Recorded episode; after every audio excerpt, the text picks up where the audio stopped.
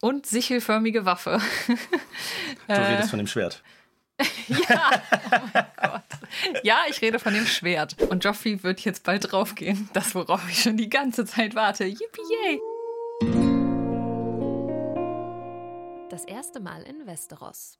Was geht ab und herzlich willkommen zu Episode 14 unseres großartigen Podcasts. Das Staffel erste Mal in Westeros. 3, Folge 7 und 8. Ja. Du hast mich unterbrochen, ich bin jetzt pikiert und werde in der gesamten Folge kein Wort mehr sagen. Cool, endlich mal ein bisschen mehr Redezeit für mich. Spaß. Irgendjemand Äh, hat geschrieben, du hast, zu wenig, äh, du hast zu wenig Redezeit in diesem Podcast. Ja, Finde ich nicht. Find ich ich finde, es kommt immer stark darauf an. Es gab zum Beispiel mal eine Podcast-Folge, ich weiß gar nicht mehr genau, welche es war. Da habe ich viel mehr geredet, weil ich irgendwie gleichzeitig äh, die Folge also ein bisschen vorbereitet habe, weil du sie nicht mehr geguckt hattest und so. Also es kommt immer drauf an. Aber eigentlich würde ich sagen, tun wir uns nicht viel.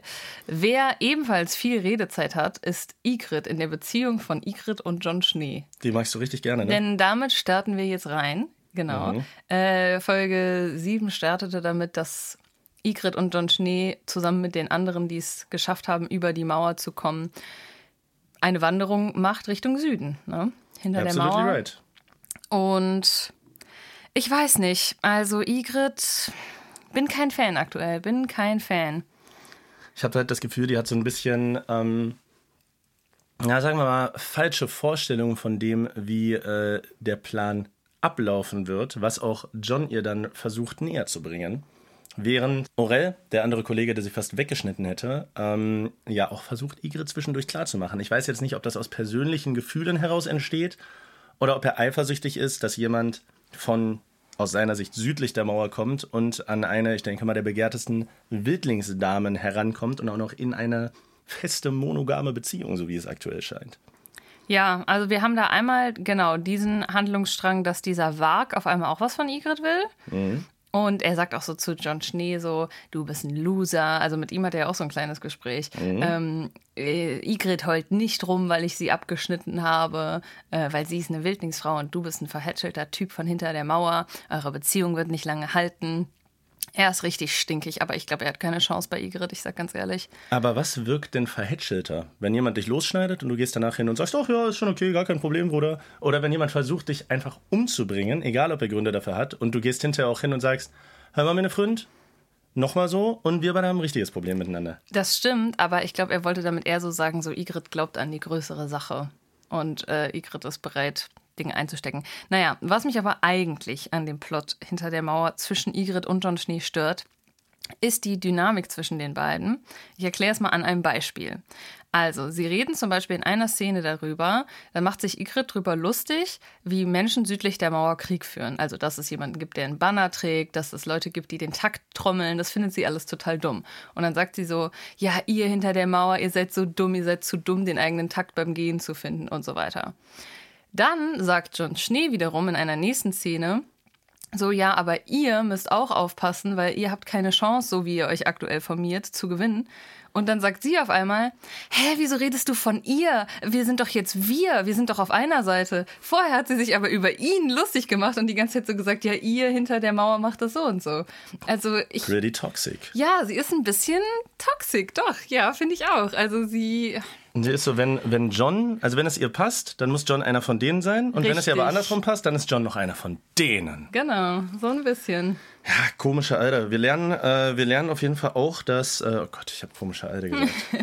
Das finde ich nicht gut. Das ist nicht politisch korrekt. Na, Leute, aber wir- wir, können auch sagen, John Schnee ist auch ein komischer Alter. ja, Also, safe. ja. Aber Le Leute regen sich über mich auf, dass äh, meine Sprache teilweise zu derb ist. Ja, es tut mir leid. Es tut mir leid. Ich bin, äh, ich bin Battle Rapper aus der Gosse. Ich bin äh, nicht hochwohl geboren wie äh, Frau Joe hier an meiner Seite. Ich denke, wenn wir äh, Westeros entstammen würden, wärst du wahrscheinlich so eine, äh, so eine Tyrell-Tochter.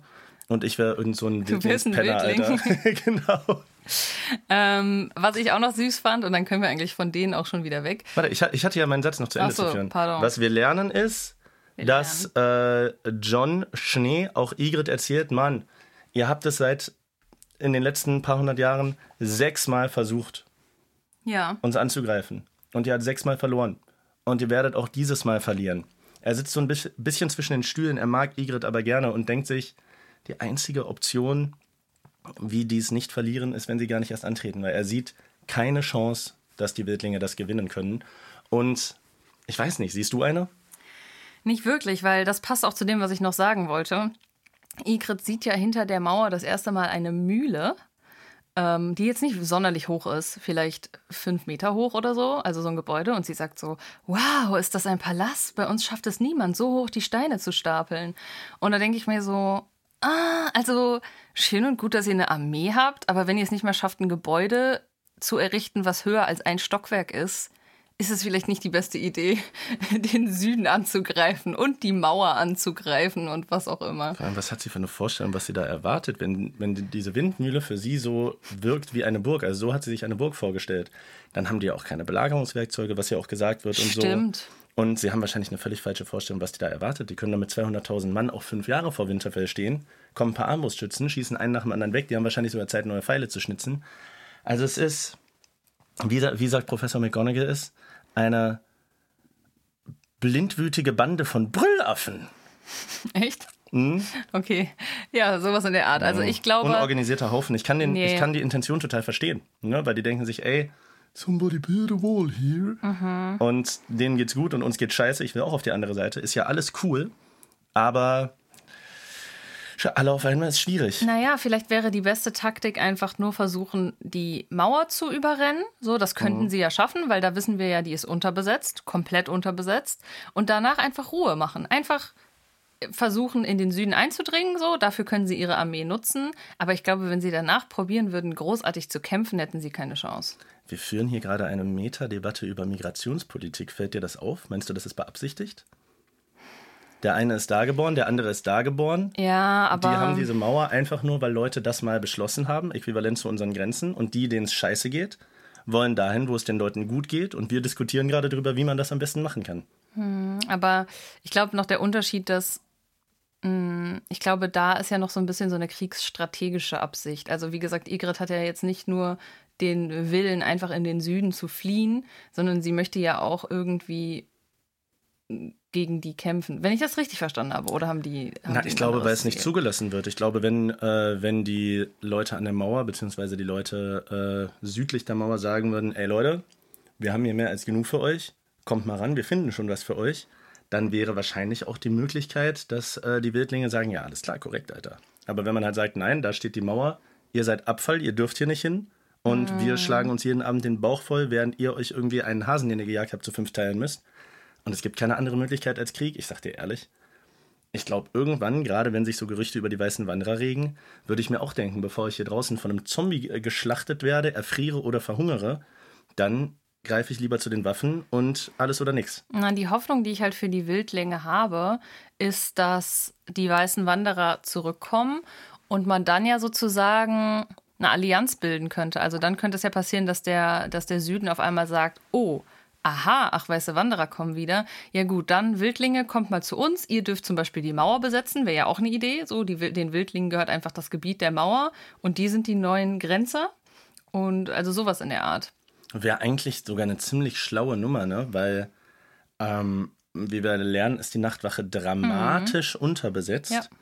Und wenn man schon sagt, okay, die Wildlinge sind Menschen zweiter Klasse und so weiter, wie viele Menschen zweiter Klasse aus der Sicht von Westeros arbeiten denn an der Mauer? Ich meine, da sind Mörder, da sind Vergewaltiger und so weiter und so fort.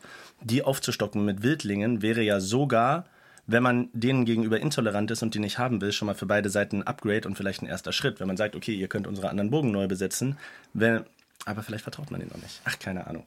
Weird, weird. Ich hoffe, wie gesagt, das, äh, das sollte jetzt auch keine Metadebatte über Flüchtlingspolitik sein, auch wenn es natürlich so ein bisschen das kleine war, Parallelen eine, Da können wir uns hat. gar nicht gegen wehren.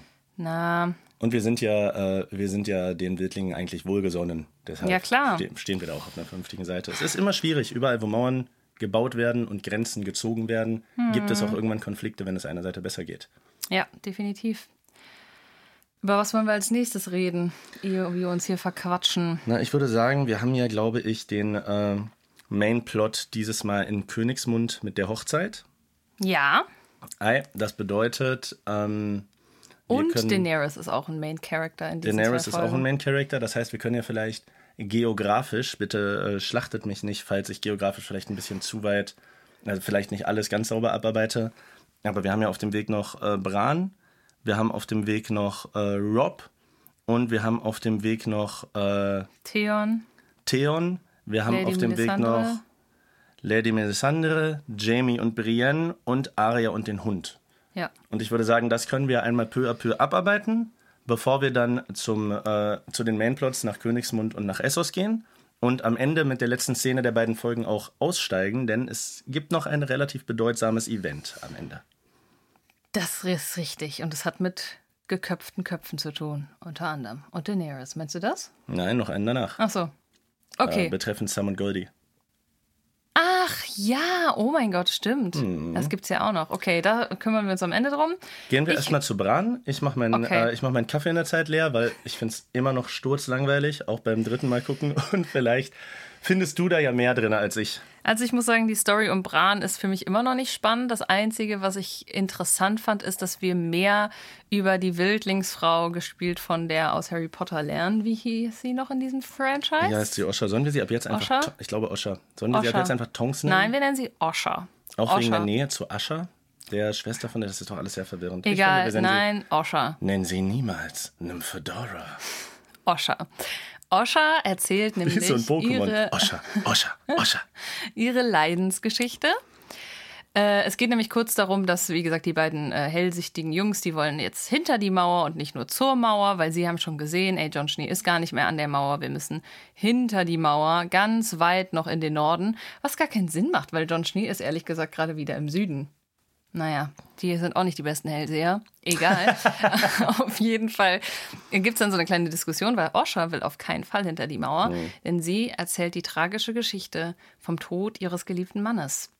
Denn ihr Mann ist ein Wiedergänger geworden und sie selbst musste ihn mit ihren eigenen Händen töten und das hat nichts gebracht und so musste sie ihr eigenes Haus mit ihm drin anzünden. Und da muss ich sagen, ey, die tut mir ein bisschen leid, weil ich glaube, das ist schon nicht schön und nicht einfach, den eigenen Mann, der zu einem Zombie wurde, zu töten. Krass, dass sie es auch instant gemacht hat. Es gibt nämlich in der Serie äh, The Walking Dead, die ja parallel zu Game of Thrones lief und auch sehr, sehr erfolgreich war, wo es auch häufig, ähm, wenn in beiden Serien einschneidende Ereignisse passiert sind, dann waren die Fanlager, haben dann viel auch darüber diskutiert und so und da lief einfach viel parallel, da war viel connected.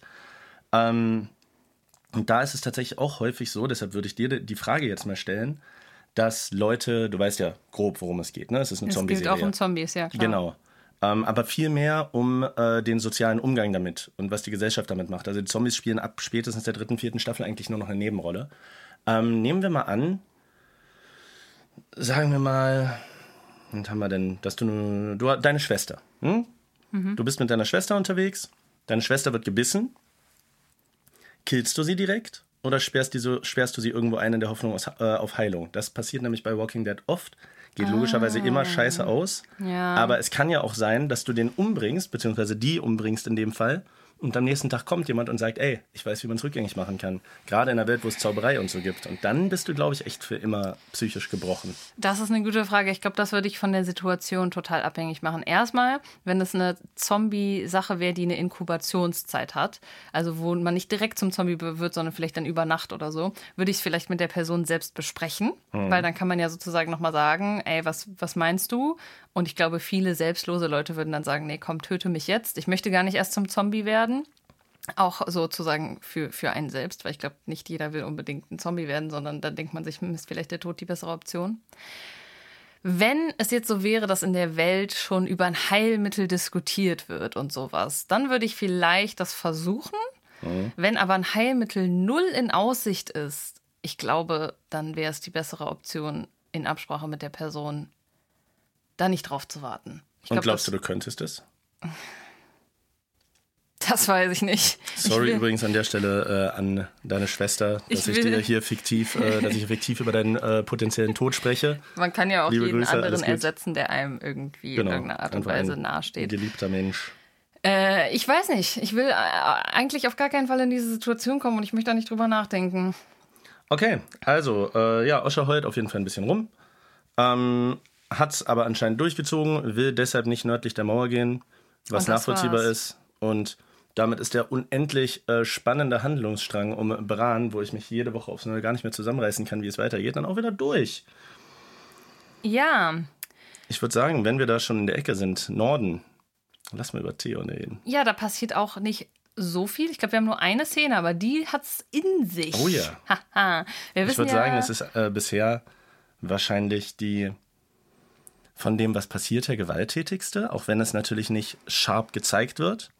Und wahrscheinlich auch, was Erotik angeht, bisher die aufgeladenste, würde ich sagen. Also in Ja. beide Extreme, nämlich äh, Sex und Gewalt, die diese Serie ja teilweise schon sehr explizit darstellt, in beide Richtungen sehr, sehr extrem, sogar für Game of Thrones Verhältnisse. Naja, ich, ich werde es gleich nacherzählen. Ich muss aber generell sagen, um da mal einen kurzen Exkurs zu machen, ich finde, diese beiden Folgen, die wir jetzt geguckt haben, waren für mich mal ganz abseits von dem, was wir jetzt alles besprechen, ähm, die ersten beiden Folgen, wo ich richtig, richtig mitgefiebert habe teilweise. Also du, und bist, zwar du bist richtig invested langsam. ja, also langsam ist es wirklich so, dass ich denke, oh, ich will die nächste Folge sehen. Ähm, und ich hatte auch teilweise so Herzklopfen, kann ich gleich zukommen, wenn es um die Hochzeit geht ähm, zwischen äh, Tyrion und Sansa und Joffrey, der da so mit rumgesprungen ist auf der Hochzeit. Erzähle ich gleich, aber das schon mal als Teaser für, fürs Ende. Was ist bei Theon passiert? Werbung.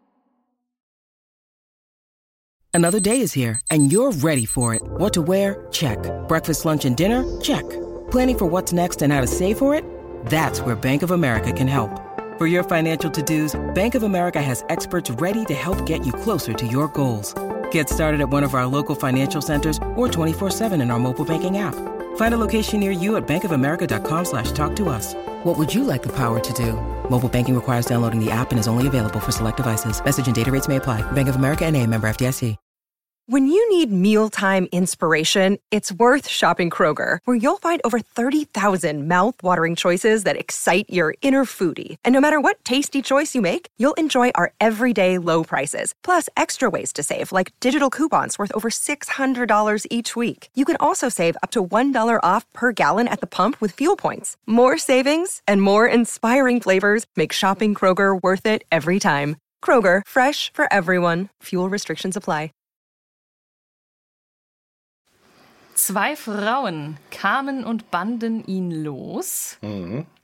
Zwei Frauen, die, naja, irgendwie dann doch irgendwie zu gut, zu attraktiv und zu, wie sagt man, äh, Äh, offenherzig vielleicht ihm gegenüber. offenherzig ihm gegenüber waren, um wahr zu sein. Also ich sage mal so, ich als, äh, ich als Mann kann sagen, dass ich glaube, dass es relativ unwahrscheinlich ist, dass man irgendwo aufwacht und random sind zwei Frauen da und wollen gerne einen Dreier mit dir starten. Es wäre schön, wenn das häufiger mal so wäre, aber das kommt in der Realität relativ selten vor. Vor allem, wenn du Wenn ich mich Sekunden- jetzt noch in das Szenario Ja. hereinversetze, dass ich gerade im Keller bin, wo ich von einem Sadisten, von dem ich nicht mal weiß, wer es ist und der mir offenbart hat, dass er es nur aus Spaß macht, gefoltert werde, der zieht mir die Haut von meinem Finger ab, dreht mir Schrauben in die Füße und dann wache ich auf und da sind zwei Mädels und sagen, ey, wow, du bist doch dieser Cassius. Komm, jetzt besorgen wir es dir beide aber mal richtig. Dann würde ich denken, hm, ich glaube, hier könnte Falle. was faul sein. Und ich kann mir vorstellen, dass ich in dem, in der Situation wahrscheinlich mir gedacht hätte, nee, lass mal, geht mal weg, ich will jetzt nicht. Ich bin nicht in Stimmung. Man darf übrigens auch an unsere männlichen Zuhörer, man darf auch als Mann mal nicht in Stimmung sein und das wäre eine Situation, da wäre das auf jeden Fall so gewesen, glaube ich. Das Ding ist aber, du bist nicht Theon. Das stimmt, Theon, Theon ist ist eigentlich Bock, äh. immer in Stimmung. also selbst er zögert ein bisschen, aber als das Ganze dann so ein paar Minuten lang läuft, ich glaube, da wäre er dabei gewesen. Mhm. Ähm, ja, umso äh, schlimmer, aber eigentlich auch vorhersehbar ist es, dass die Mädels dann auf einmal irgendwie aufhören. Und dann kommt äh, dieser eine Typ rein, Rumpelstilzchen, von dem wir immer noch nicht wissen, wie er heißt und wer er ist und was er macht. Aber der langsam, finde ich, auf jeden Fall auf einem guten Weg ist, äh, mit Joffrey gleichzuziehen als größter Sadist der Serie. Das stimmt. Ähm, ja, er macht sich nämlich über ihn erstmal lustig und sagt so, haha, du hast es auch noch geglaubt, du Opfer. Und dann verkündet er ihm, was wir aber noch nicht sehen. Also wir wissen nicht, ob es durchgezogen wird, aber er soll, nennt man das dann kastriert? Nee, ich glaube, das ist noch ein anderer Begriff. Ne? Kastriert ist, wenn man nur die Hoden abnimmt, oder? Äh, er man- macht ihn zum Eunuch. Er macht ihn zum Eunuchen, aber gibt es dafür einen Begriff? Nee. Ja, Sagen wir vielleicht komplett. Ent, körperlich entmannt. Er macht, Er. er, er macht ihn zu einem Ken. I'm just Ken. Ja, genau. Ähm, Also sagen wir mal so, man sieht es nicht, vielleicht auch aus dem Grund, dass äh, man wahrscheinlich auch in Game of Thrones nicht zeigen kann, wie man ein männliches Genital abschneidet. Aber ich glaube, und da spoilere ich auch nicht, es sollte schon sehr offensichtlich so dargestellt werden mit dem Geräusch und dem Schrei zum Ende hin, dass äh, Theon... es passiert echt? ja, ja. Ich dachte wirklich, vielleicht gibt es noch eine Chance für ihn. Nee, nee, da Ach, ist... wir haben ja. Mhm. massiv viele Eunuchen in diesem Franchise. Also, weiß ich gar nicht. War das irgendwie in früheren Zeiten, wenn wir jetzt wieder aufs Mittelalter und so gehen, weil wir den äh, Vergleich ja oft ziehen, war das so ein Ding als Bestrafung, Männer zu entmannen? Also erstmal, wir, wir nutzen Mittelalter sehr inflationär als die komplette Zeit, wo Leute mit Schwertern unterwegs waren, glaube ich. ähm, aber ich weiß es nicht. Ich könnte es mir aber vorstellen, weil allein wenn man, wir haben ja auch schon über Foltermethoden und so gesprochen. Ne? Und was Menschen früher für eine Einstellung zu Grausamkeiten hatten, und die sind ja wirklich kreativ geworden, kann ich mir vorstellen, dass das etwas ist, was man sich wahrscheinlich einfach aus dem Grund häufiger angetan hat, weil es eben noch nicht so ein Ethikverständnis gab wie heutzutage, glücklicherweise, zumindest in unseren Kreisen der Welt. Das ist auch noch nicht überall so, leider Gottes. Ähm, aber es würde für mich Sinn ergeben, wenn das früher ein Ding gewesen wäre. Ja, und es ist halt auch für einen Mann, klingt jetzt ironisch, deswegen in dicken Anführungszeichen, eigentlich die perfekte Bestrafung, wenn du ihn nicht töten willst, weil Tod ist ja immer so, hm, okay, vielleicht entgeht man seiner Strafe, wir wissen ja nicht, was nach dem Tod passiert. Andere Körperteile abhacken ist, glaube ich, für die meisten Männer, sagen wir mal so, nicht so schlimm wie ja, das Geschlechtsorgan zu verlieren. Und deswegen, ja, eigentlich, eigentlich verständlich, warum es zu dieser Strafe Es wird dasselbe gemacht eigentlich wie mit. Jamie Lannister. Du nimmst ihm das Körperteil, mit dem er am besten umgehen kann. Und was ihm am Theon. wichtigsten ist, genau. Ja, stimmt. Bei Du Theon ist es der recht. Dödel und bei Jamie ist es die Hand. Ich habe es doch noch vor ein paar Folgen gesagt, dass man, äh, dass man den Leuten gut das nehmen kann, was für sie wichtig ist. Und tatsächlich für äh, Theon äh, ist, wäre es jetzt nicht die Hand oder der Fuß, sondern eher, ja. Absolutely right. Wow. Also, wenn wir doch schon dabei sind, Männer heiß zu machen, um äh, sich danach äh, Dinge von ihnen zu nehmen, gehen wir doch mal dazu, was Lady Melisandre mit Gendry macht, denn das läuft ganz ähnlich ab. Ja. Digga, die Männer sind alle so schnappgesteuert in Game of Thrones. Sobald irgendeine Frau kommt und sagt, ey, hast nicht Bock, dann ist die Situation völlig egal und die denken, ja klar, weil auch Gendry wird in einem, wie ein Gefängniswagen abtransportiert, nach Drachenstein gebracht von einer Frau, die er gar nicht kennt und dann sagt die, ah, leg dich hin, Bro, lass mal p***en. Und der, ja, ach klar, was soll, da, was soll da schon schiefgehen? Du hast was übersprungen. Ich möchte, ich möchte Gendry nicht so dumm darstellen, wie du ihn gerade darstellst. Denn die Geschichte ist ja etwas länger. Also Gendry wird geholt von Lady Und Theon ist Melisandre. nichts mehr lang, Alter. Ähm, Ge Gendry wird geholt von Lady Melisandre und sie gehen nämlich nicht direkt nach Drachenstein.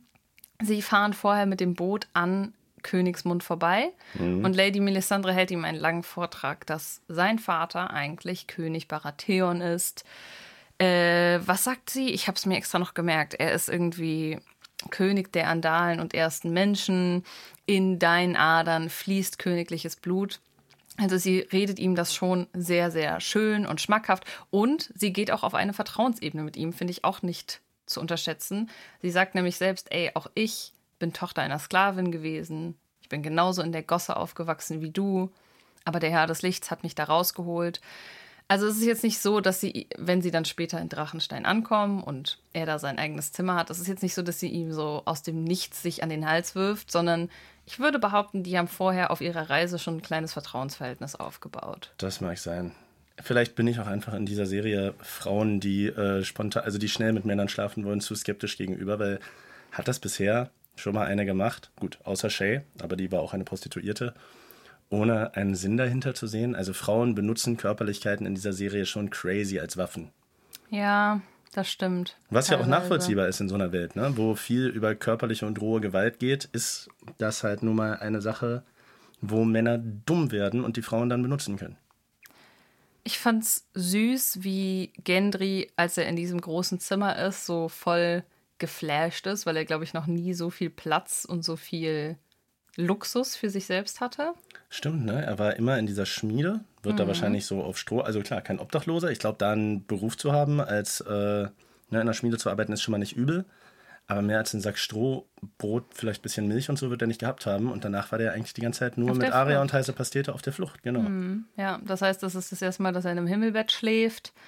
Ähm, und ja, dann kommt es halt dazu, dass Lady Melisandre ihm ja auch noch Wein einflößt. Und also, ich kann schon verstehen, warum er, ja, als Lady Melisandre dann loslegt, warum er dann nicht direkt Nein sagt. Weil, wie gesagt, die haben, haben eine Connection und was ähm, möchtest du weiter erzählen, was dann passiert? Die schöne Blutegel-Story? Naja, es ist äh, eigentlich relativ schnell erzählt.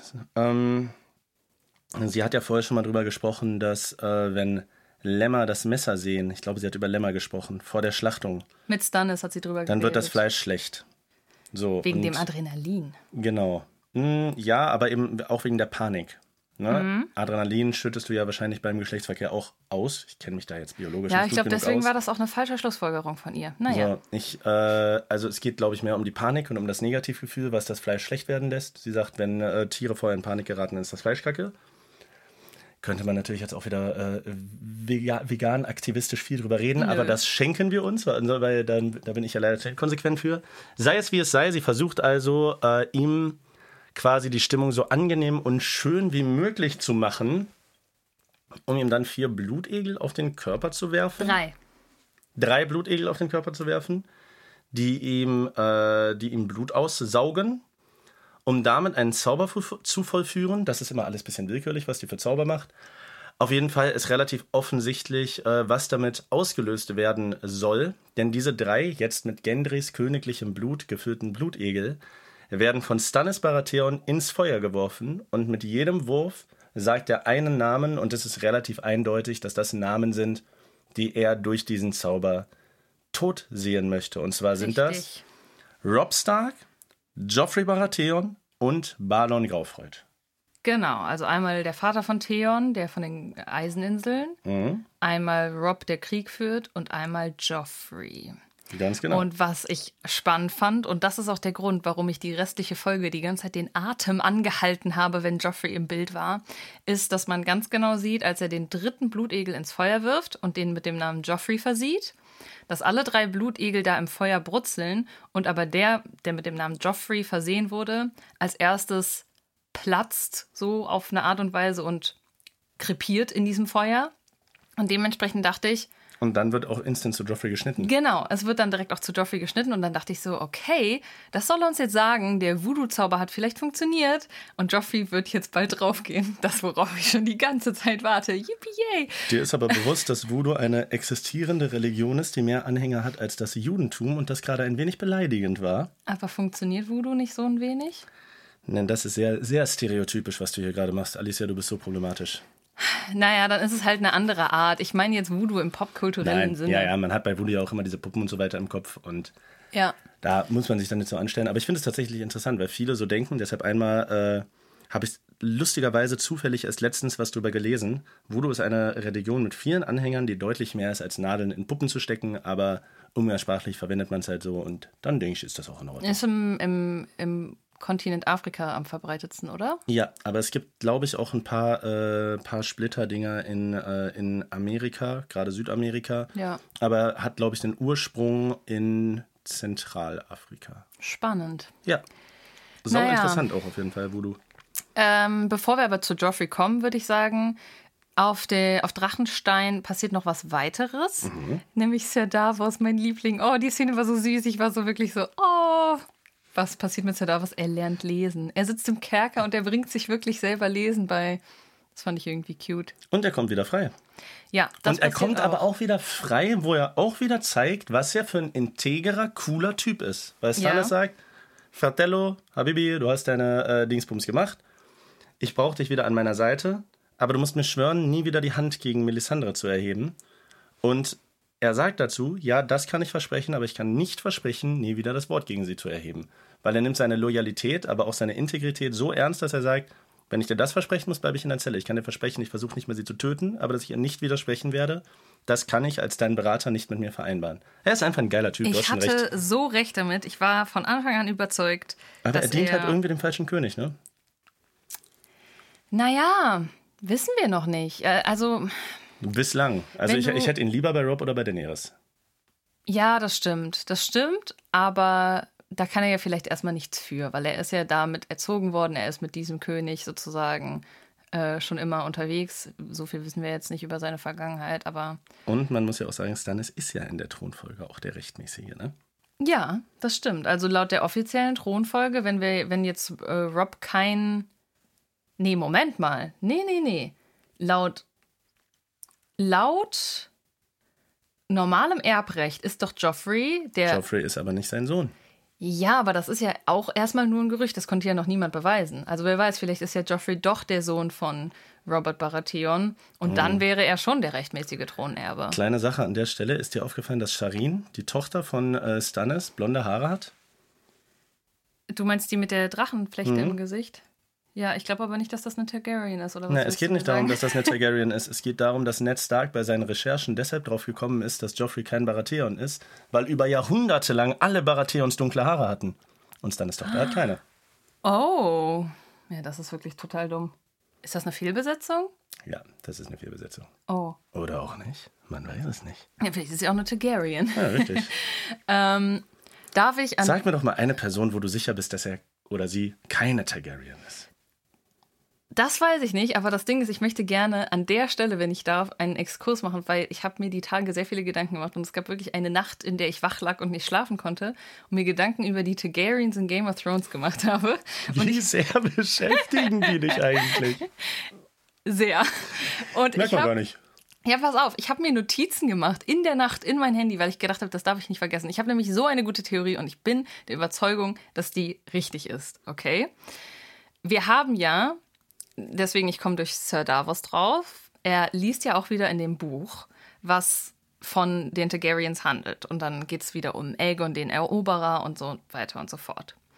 Als die Tochter von Stannis ihm dieses Buch gab, erklärt sie ihm ja, wie man liest, anhand von dem Namen von Aegon, weil der ganz dick auf dem Buchcover steht. Und sie sagt, guck mal, A und E. Wenn man das zusammennimmt, dann ist das Ä. Und da haben wir noch drüber gelacht, so, hä, das ist ja ziemlich dumm, das jemandem, der lesen lernt, als erstes zu erklären. Und dann habe ich gedacht, hm, Daenerys hat ein AE in ihrem Namen. Ihr Bruder, wie hieß er? Viserys. Viserys hatte das auch. Nein. Doch, Viserys. Aber Aerys hatte es. wie? Viserys hieß nur mit E, aber Aerys? Targaryen gibt es auch noch. Ja, ja. Okay, egal. Also es haben einige Targaryens Es gibt ein AE. Ja. Aerys Targaryen, es gibt Aegon Targaryen und da habe ich mal wieder an meine liebe Shay gedacht, die S-H-A-E geschrieben wird. Und ich sag's ganz ehrlich, dadurch, dass sie, ich bin ja ursprünglich drauf gekommen, weil sie ihren Arm über Feuer halten konnte und länger ausgehalten hat als jeder andere im Raum. Die ist eine Targaryen, ich bin ganz sicher. Also wenn sich das am Ende als wahr erweisen sollte, ne, dann Das möchte wird ich wirklich von dir die Props aus der Hölle haben dafür, dass ich die ganze Zeit die Fresse halte und es auch, wenn dann ja ganz geil überspiele. Na, wie gesagt, ich, ich überlege schon die ganze Zeit, ob es noch mehr Leute mit AE gibt, aber bis jetzt fällt mir keiner ein. Cersei, Nee, die schreibt man mit AI, glaube ich. Sam, Was? Jorei, Mormont. Nein. Okay, das war meine Theorie dazu. Ich finde die wirklich sehr gelungen und wenn ich einen Serienschreiber wäre, dann hätte ich das genauso Tatsache, es ist, es ist wirklich, wirklich eine schlüssige, coole Theorie und ich glaube, wenn Game of Thrones aktuell laufen würde, die ähm, Fantheorie-Szene war ja riesig Mhm. und du würdest die irgendwo reinposten, gerade auch mit deiner Reichweite, da, Ja. da wird, wird was draus werden, kann ich mir durchaus Danke. vorstellen. Danke, ne? danke. Weil das AE plus das mit dem Feuer, das ist schon nicht übel, Alter. Und auch so ein bisschen ihre störrische Art, dass sie sich nicht unterkriegen lässt. Sie kommt von irgendwo anders. Wie hat sie das geschafft? Ja, ist, schon- ja, Danke. hat Hand und Fuß, muss ich sagen. Im Gegensatz zu Jamie Lannister. Was für eine Überleitung. Wow. Du musst mal, das ist voll scheiße. Ich denke mir immer voll die krassen Überleitungen aus. Und immer wenn ich das mache, dann nimmst du die ganze Organigkeit der Überleitungen wieder raus, indem du sagst, wow, was für eine Überleitung. Okay, das muss ich dann immer anmerken. Okay, Entschuldigung. Ja, also, geile Überleitung, ne? Ja, Jamie der King. Lannister, mein Löwe, mein Bär. Mhm. Was passiert in dieser Folge? Damit ist das eigentlich schon ganz gut abgehakt. Willst du erzählen? Na, äh, Jamie Lannister is on his way to King's Landing. Nach Ähm, Königsmund zurück. hat aber, äh, ja, King's Landing ist Königsmund im Ich Englischen. weiß. Hat aber Brienne von Tart schweren Herzens zurückgelassen. Und wie ist es dann nochmal? Erzählen ihm seine äh, Homies, mit denen er unterwegs ist, dass der Lok sie quasi, äh, also dass sie bei Lok bleiben muss? Ich glaube schon, ne? Und er denkt sich dann so, die machen doch wieder Scheiße mit ihr. Na, nicht ganz. Also, ich glaube, es ist wie folgt. Wir haben ja erstmal diese eine interessante Person. Da musst du mir nochmal sagen, wie der Name ist von diesem Meester, der kein Meester mehr ist. Äh, Kyburn. Kyburn. Kyburn ist zusammen mit Jamie und einem Ritter, der die bewacht, auf dem Weg nach Königsmund. Kyburn kümmert sich weiter um Jamies Wunde. Und Jamie, das muss man vielleicht noch dazu sagen, hat vorher Brienne auch versprochen, dass er die Stark-Mädchen zurückholen wird. Also, dass er Briennes Auftrag erfüllen wird. Stimmt. Warte, lass uns erstmal noch dazu kommen. Dazu will ich nämlich auch noch was sagen. Äh, Jamie sagt zu Brienne, ey, du, wir haben uns so gut verstanden, so, bla bla bla, wir sind uns gegenseitig was schuldig. Ich komme nach Königsmund, du musst ja leider hier bleiben, ist ja Befehl, aber ich werde die Stark-Mädchen zurückbringen. Das habe ich ja versprochen. An der Stelle, kurze Zwischenfrage. Ich verstehe noch nicht ganz, wie es sich in dieser Welt, in der jeder jeden kennt und immer irgendwelche Raben hin und her geschickt werden, wie konnte die Nachricht noch nicht durchdringen, nach zwei Jahren oder wie lange das jetzt schon spielt, dass Aria nicht mehr in Königsmund ist? Also, sorry, mittlerweile muss das doch mal irgendwie, Naja, weil wie soll, also von wo soll es kommen? ja, aus Königsmund, irgendjemand. Aber warum sollten die das machen? Die halten das unter Verschluss. Das, der, äh, das Aria bei denen ist, ist doch voll die Waffe. Vielleicht wissen es ein paar ausgewählte Leute, aber das soll sich ja nicht verbreiten. Da haben die ja überhaupt kein Interesse dran. Ja, aber wenn ich mir überlege, ihre Schwester ist dort, okay, die hat auch keinen Kontakt zu ihrer Die Familie. hat auch keine aktuell. Eier, ihre Schwester. Die ist ja bei allem immer so, ja, nein, der König ist ein guter Mensch. Die ist ja voll gebrochen. Ja, aber weiß ich nicht, Wahres oder so, der redet doch auch immer mit allen oder. Ja, okay, aber du hast recht, woher soll es kommen? Nummer ist noch nicht durch. Ich glaube, dass ich mit so einem, äh, mit so welchen Leuten wie Tivin, Joffrey und Cersei keine anlegen will. Stell dir mal vor, Tivin erwischt dich dabei, wie du diesen Raben schreibst. Ich glaube, dann ist das, was äh, der unbekannte Kollege mit äh, Theon macht gerade, aber noch ein Zuckerschlecken dagegen, was Tivin dann mit dir macht. Ja, okay, okay. De dementsprechend, na gut, dann ist das jetzt erstmal logisch. Die sind auf dem Weg. Äh, was ich eben sagen wollte, ist, dass dieser Meester K-Burn, der kein Meester mehr ist, wohl Jamies Wunde super gut versorgt. Also Jamie ist so richtig so, ey, warum bist du kein Meester mehr? Du bist besser als Meester Pucelle. Und dann sagt er, oh Gott, dass er kein Meester mehr ist, weil er diese Approbation entzogen bekommen hat, weil er Experimente gemacht hat An Lebenden. an Lebenden und ähm, vermutlich, so lässt sich das Gespräch deuten, an Leuten, die nicht das Geld und nicht den Stand hatten, um Nein zu sagen. Also es ist ein bisschen, ich, ich habe so viele Harry Potter-Parallelen im Moment, aber es erinnert mich so ein bisschen dran. Okay, die Meister, Meister scheinen so eine Gilde zu sein, in denen, ne, die lernen gewisse Dinge, die können gewisse Sachen und es scheint aber auch einen Bereich zu geben, wo sich alle darauf geeinigt haben, den fassen wir nicht an. Parallel wie quasi die dunklen Künstler. So, mit Ach denen so. kann man zwar mächtig werden, aber keiner von unserer Gilde macht das. So, wir Echt? lehren das nicht, wir ziehen das nicht durch. Und Kalban scheint jemand gewesen zu sein, der sich gedacht hat, okay, an die Sachen wage ich mich auch ran und übertrete dafür auch ein paar Gren äh, Grenzen. Dadurch hat er seine Approbation verloren, aber könnte vielleicht sogar mehr drauf haben als die anderen Meister, weil er eben beide Seiten kennt und auch diese geächteten Methoden schon angewandt und ausprobiert und damit experimentiert hat. Ich habe das eher anders verstanden. Ich habe eher gedacht, nicht, dass er irgendwelche Methoden verwendet hat, die die Meister nicht benutzen, so, dass es irgendwelche dunklen, magischen Sachen sind, sondern ich habe eher so gedacht, er hat halt einfach an Leuten experimentiert und das war nicht ethisch. Also ich habe eher gedacht, dass das Problem war, dass die sich schon einfach drauf einigen, die sind halt einfach alle Medizinmänner, aber er hat sich halt so gedacht, oh, hier liegt gerade jemand im Sterben, äh, naja, ich könnte ihn vielleicht auch nochmal aufschneiden, dann könnte ich mal gucken und so. Also ich hätte das eher so gedacht wie, Ja, aber das ist ja im Prinzip genau dasselbe, was ich sage. Dass du an Lebenden Experimente durchführst, bedeutet ja, dass du Sachen machst, die die anderen nicht machen können, weil die ja an Lebenden nie experimentieren können. okay, ja. Also wir, Ja. sind, wir sind eigentlich auf einem Nenner. Da müssen wir ja nicht äh, uns in Ja, und das ist halt Kleinigkeiten verlieren. Wie, es ist halt wie so oft ein zweischneidiges Schwert, ne? Also natürlich kannst du in der Wissenschaft vielleicht viel erreichen dadurch, aber andererseits gehst du halt auch Opfer ein und äh, dementsprechend ist es, glaube ich, mit unserem heutigen Verständnis eine ganz schlimme Sache. Ja, bei uns, das, ne, was am nächsten dran kommt, ist Organspende, ne? Nee. Was? Na, bei uns wird ja nicht an Lebenden experimentiert. Ach so, ja, ich würde aber sagen. Das meine ich. Okay. Bei uns ist das absolute Limit, dass du von frisch verstorbenen Organe nimmst, um die eben weiterzugeben, zu transplantieren, oder dass du deinen Körper eben der Wissenschaft zur Verfügung stellst, dass die nach deinem Tod an dir forschen können. Aber ich Mhm. Ja. glaube, medizinische Forschung und Experimente an Lebenden gibt es bei zumindest in der westlichen Welt hoffentlich nicht, oder? Ja, ich wollte halt gerade sagen, das ist eher so, äh, ja, Zweiter Weltkrieg, äh, Nazi-Zeit Type of Shit, weißt du? Also die Ja, haben ja. auch teilweise dann einfach an den Leuten, die, ja, gefangen genommen wurden und so, dann halt auch experimentiert, was ganz, Das ganz grausam ist. kranke Okkultisten. Ne? Hitler hat doch auch an so, an so schwarze Magie und sowas und an Aliens geglaubt und wollte Raumfahrt machen. Und das ist ganz komisch, an was für Stuff der alles geglaubt hat.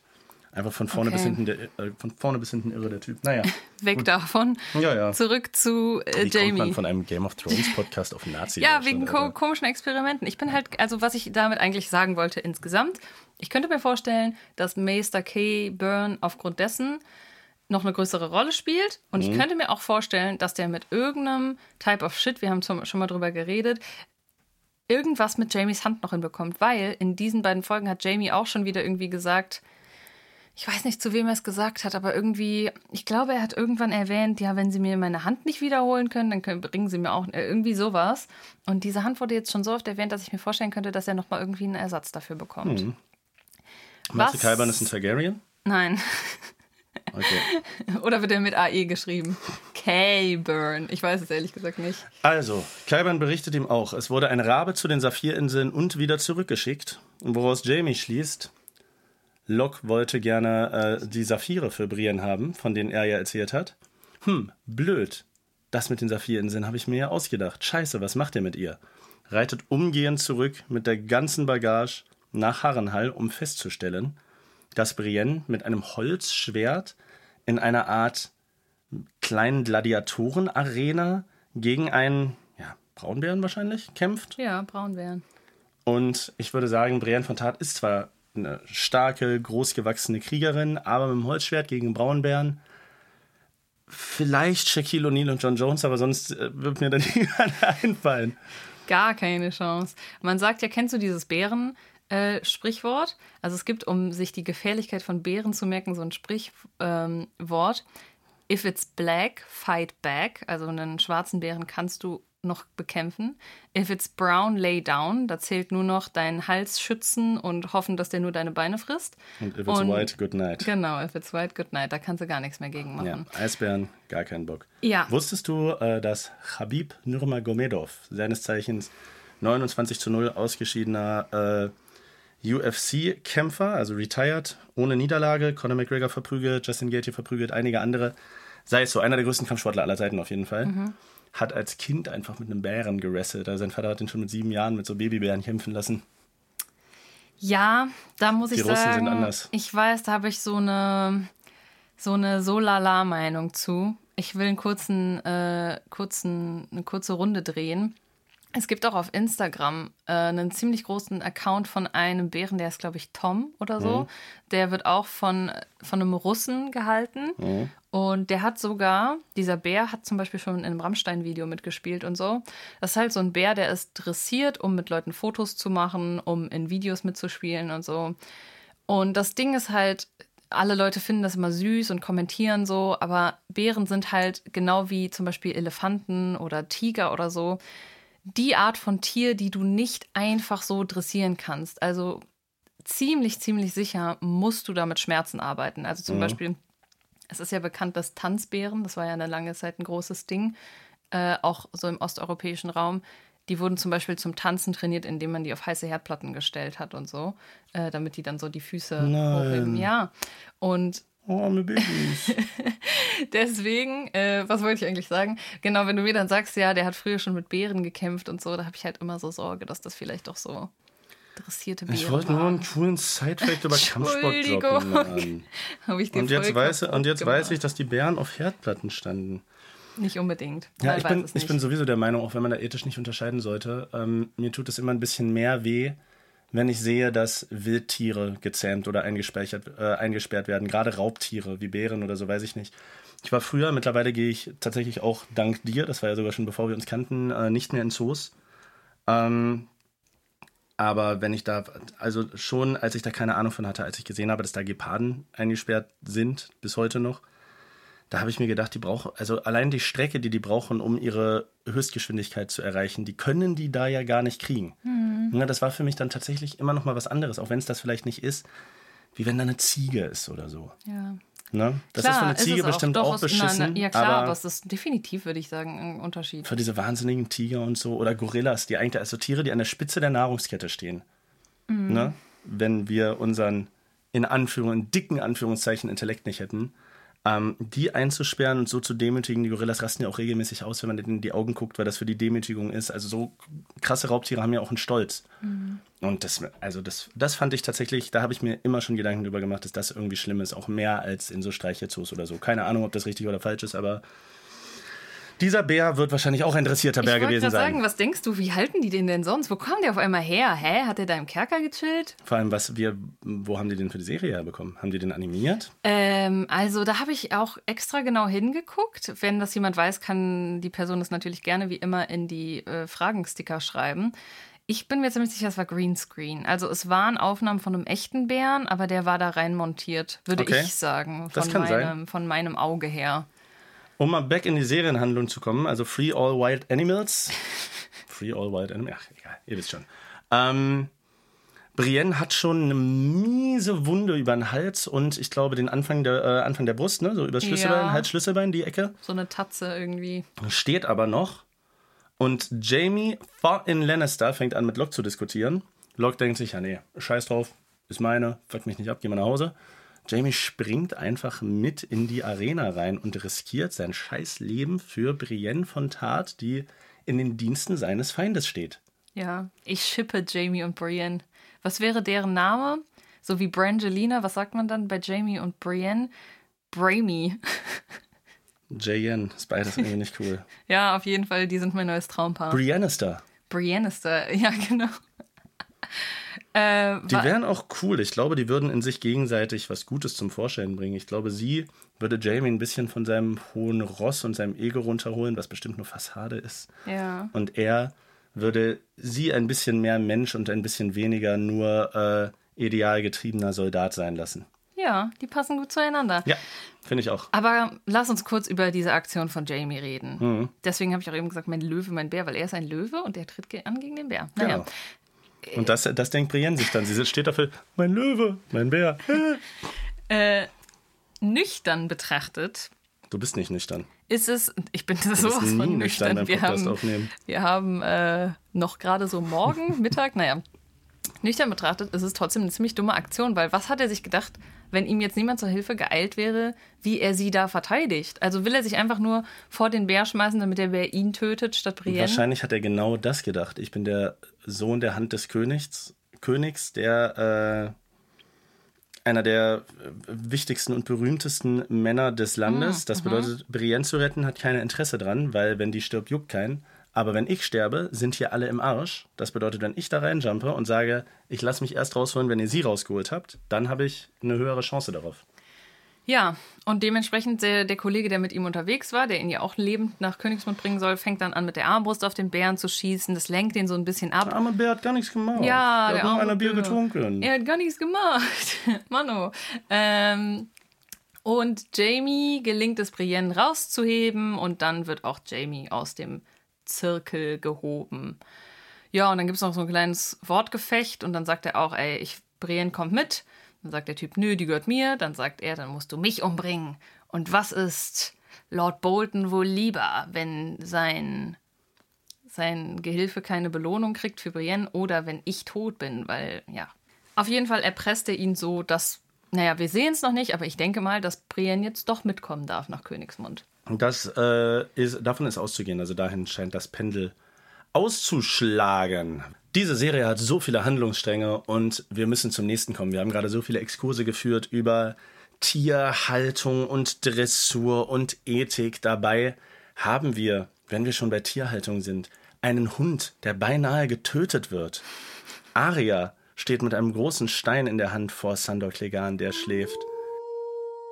Werbung. Aber er schläft gar nicht. Da hast du noch vergessen, dass Aria erstmal abhaut. Haben wir noch gar nicht drüber geredet. Das passiert nämlich auch in diesen Folgen. Ach, Ja, Echt? ja. Ganz am Anfang. Wow. Also, Arya ist aktuell noch in der Höhle mit den freien Männern und denkt sich so, ach genau, die, die sagen dann irgendwie, sie haben irgendwo Lannisters aufgegabelt und wollen die jetzt irgendwie erstmal lang machen für Gold. Genau.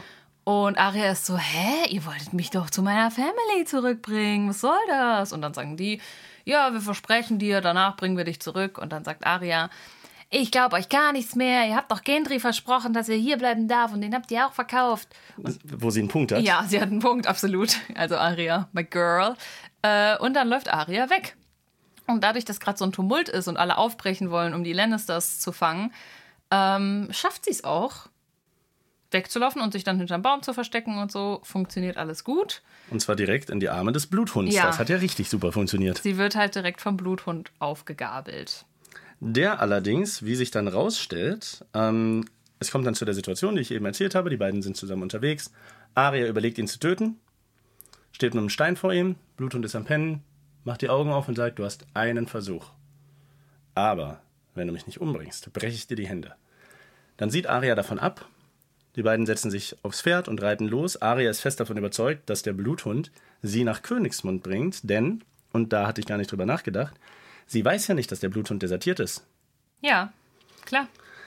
Das sagt sie ihm dann auch und er eröffnet ihr, ein Scheiß bringt dich nach Königsmund, kack auf den König, dein äh, Onkel heiratet eine von den Graufreuz, da werden auch deine Mom und dein Bruder Rob sein, da bringe ich dich hin. Vielleicht kriege ich ein kleines Lösegeld und alle sind happy. Du bist wieder bei deiner Family und ich krieg ein bisschen Cash. Und Aria merkt, aha, vielleicht sind gar nicht alle böse, die immer böse äh, beschrieben wurden. Der Hund ist nämlich, also wir hatten ja schon länger das Gefühl, dass der auch irgendwie ein cooler Typ sein könnte, wenn er nicht so eine schlimme Vergangenheit hätte. Ähm, ja, und jetzt gerade wandelt er sich so ein bisschen zu einem Freund. Vom Feind zu Freund. Denn ich meine, er mochte ja auch schon äh, Sansa sehr gerne. Und dementsprechend. Auch er bandelt ein bisschen mehr mit den Starks an. Also ich glaube, durch Joffrey auf dem Thron verlieren sie viele Verbündete. Auch Ja. jemand wie Tyrion, der sich denkt, ey, eigentlich sind die im Norden die cooleren Leute, Alter. So, ne? Haben wir letzte Mal drüber gesprochen, dass er sich den Starks relativ verbunden fühlt, auch dass er mit John Schnee an der Mauer war und so und seine eigene Familie nicht so gut leiden kann. Beim Hund ist es jetzt ähnlich. Sie sprechen auch drüber, dass der Hund sagt, ey, ich habe noch, ich hab noch nie jemanden ermordet, der irgendwie ohne Grund einfach nur aus Spaß, sowas mache ich nicht. Und sie sagt, hä, was ist denn da mit dem kleinen Jungen? Ja, das musste ich machen, das hat mein König mir befohlen. Ich habe ja, keine, ich habe ja keine andere Wahl. So ist die Welt nun mal. Aber er hat das ja nicht aus Böswilligkeit gemacht, sondern weil er Befehle zu befolgen hat, weil er sonst selber stirbt. Ja. Was es nicht besser macht, Kinder zu töten, aber die Motivation ist eben eine andere. Also es gibt eben, wie so oft schon, nicht nur gut und böse, sondern es gibt einen Soldaten, der Befehle befolgt und sich dann irgendwann gedacht hat, von was für einem Blödmann befolge ich ja eigentlich Befehle? Ich bin weg und also ich weiß nicht, wie es bei dir ist. Klar, er hat schon viele blöde Sachen gemacht, aber mit der Rettung von Sansa und jetzt auch, dass er Arya zur Family bringen will, ich wäre bereit, ihm das zu verzeihen und ihm nochmal eine Chance zu geben. Ja, ich auch. Ich auch. Ähm, viel mehr habe ich zu ihm auch eigentlich gerade nicht zu sagen. Ähm, er sagt ja, er bringt äh, die Zwillinge, das ist irgendwie so das Synonym für diese komische Brücke von Walder Frei, ne? Wo er lebt auf Ja, jeden ja, Fall. genau. Hm? Ähm, er bringt sie dahin. Das ganze Hinterland redet schon davon, dass da Mhm. jetzt bald die Hochzeit stattfindet. Das meinte ich auch eben mit dem Buschfunk, der gut funktioniert. Also, Mhm. weißt du, eigentlich sagt sich ja jeder da gegenseitig alles. Und deswegen fand ich so komisch, dass die Nachricht von Aria noch nicht bis dahin durchgedrungen ist. Aber das wäre ja eigentlich, also das könnte ich mir. Andererseits, ich denke mir so, Aria bleibt vielleicht der Lone Wolf und muss alleine weiterkämpfen. Aber irgendwie fände ich auch eine Szene cool, in der sich die Familie zur Hochzeit wieder vereint. Das wäre irgendwie eine schöne emotionale Sache. Und deswegen würde ich von da aus direkt mal zu Rob springen. Ähm, da steht, wie gesagt, nach wie vor fest, Robs Onkel soll diese Frau da von Walder frei heiraten, aus taktischen Gründen. Aber Rob bekommt auch Familienzuwachs. Oh yeah. Denn seine Freundin aus Volantis, äh, mit der er immer noch happy in love ist und die gerade einen Brief an ihre Mutter schreibt, eröffnet ihm, dass sie mit sehr hoher Wahrscheinlichkeit schwanger ist. Und schon jetzt. Wo übrigens, wir haben diese Folge tatsächlich mal wieder äh, nicht in Persona zusammengeguckt. Ähm, und bei der Stelle, normalerweise ist Alicia dann immer so sehr still währenddessen und versucht sich zu konzentrieren. Und bei der Stelle sagt sie so, hä? Woher weiß die das? Ich dachte so, erstmal habe ich so gedacht, hä, es gab doch gar keine Schwangerschaftstests früher. und die hatte ja auch noch keinen dicken Bauch, aber dann ist mir aufgefallen, ja, natürlich, das kann auch einfach durch das Ausbleiben der Periode kann sie das merken. Mhm, aber ansonsten, Morgenübelkeit vielleicht? Also es gibt schon Symptome. Du bist ja sehr abhängig von moderner Technik. Das muss man ja irgendwie, das ist mir schon häufiger aufgefallen, glaube ich, dass du dich da sehr viel auf sowas verlässt. Aber ich hätte schon gedacht, wenn dir vielleicht, also dass du als Frau das vielleicht sowieso merkst, dann ist dir vielleicht übel, deine Periode bleibt aus. Du sagst das ja auch nicht, wenn du einen Tag drüber bist, sondern vielleicht so, wenn du zwei, drei Wochen drüber bist. Glaube ich, dass da die Wahrscheinlichkeit schon relativ hoch ist. Natürlich nicht so cool wie mit einem Schwangerschaftstest, aber auch nicht übel. Ich glaube, das Kind wird sterben. Ich habe das Gefühl, das wird nicht auf die Welt Das Kind kommen. von der, äh, von Rob? Ja. Ich kann mir das nicht vorstellen aus folgendem Grund. Wir sind ja jetzt nicht so doll im Thema Bücher, aber was wir ja wissen und was auch, denke ich, kein Spoiler ist, ist, dass Talisa in den Büchern nicht vorkommt. Das haben wir schon von Leuten, die Kommentare geschrieben haben und so erfahren. Ich finde jetzt auch nicht, dass das irgendwie spoilermäßig ist. Moment, aber nur Talisa als Person kommt nicht vor. Es gibt, äh, es gibt auch andere Personen, die nicht vorkommen, wo andere die Aufgabe dann übernehmen. Das bedeutet Okay. nicht, dass es kein Äquivalent in den Büchern gibt. Ja, Äh, was, also es ist, ne, teilweise werden Personen zusammengeführt. ja, Ne? Das heißt, es kann halt durchaus sein, dass Talisa quasi äh, jemand ist, der dann den Platz als Jobs Frau in den Büchern übernimmt, aber auch als seine Beraterin und verschiedene Sachen macht, um Ja. ein bisschen an Personen zu sparen. Ich sehe trotzdem Rob nicht als Vater, weil ich glaube, es wäre besser, ihm diese Tragik zu geben, dass er seine Frau oder sein Kind verliert. Und dann hätte er auch ein bisschen mehr Motivation in dem Krieg mal wieder Ja, ein bisschen Dinge zu Genau agieren. Ne? das denke ich nämlich auch. Also vielleicht nicht, dass Talisa jetzt sofort stirbt. Vielleicht kommt das Baby auch noch auf die Welt.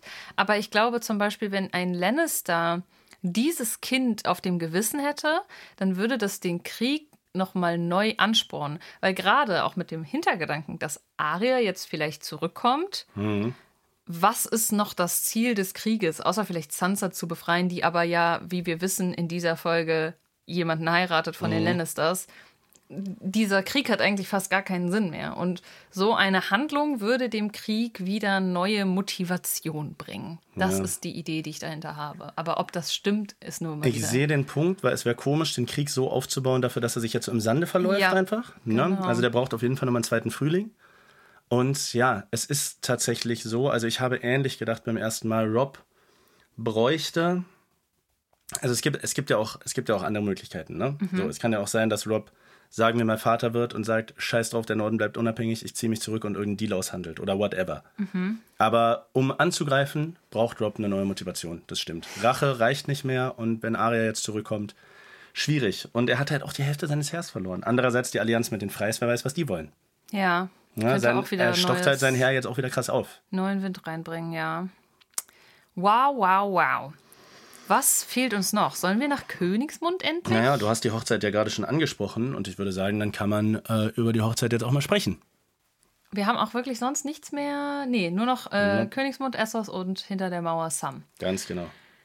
Gut, ja, also Königsmund. Da muss ich sagen, wie gesagt, wir haben eben kurz schon über Joffreys potenziellen Tod geredet, der ja jetzt auch schon im Voodoo-Zauber von Lady Melisandre vorhergesagt wurde, geredet.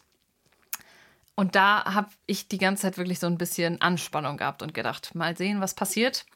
Joffrey passiert erstmal nichts in dieser Folge, aber Joffrey ist ein Arschstopp. Ich habe gerade innegehalten, weil ich muss sagen, es gab in diesen beiden Folgen eine Szene, in der Joffrey mir das erste Mal sympathisch war. Es gibt nämlich eine Szene, in der Joffrey mit Tivin redet. Joffrey sitzt, das ist noch vor der ganzen Hochzeitssache mit Sansa und Richtig. Tyrion. Joffrey sitzt auf dem Thron. Tivin steht ihm gegenüber. Sie halten so eine kleine Absprache darüber, was der Rat denn gerade so bespricht. Joffrey sagt, ganz ehrlich, warum hast du den Rat eigentlich da in deinen Turm verlegt? Jetzt kann ich dem ja gar nicht mehr beiwohnen.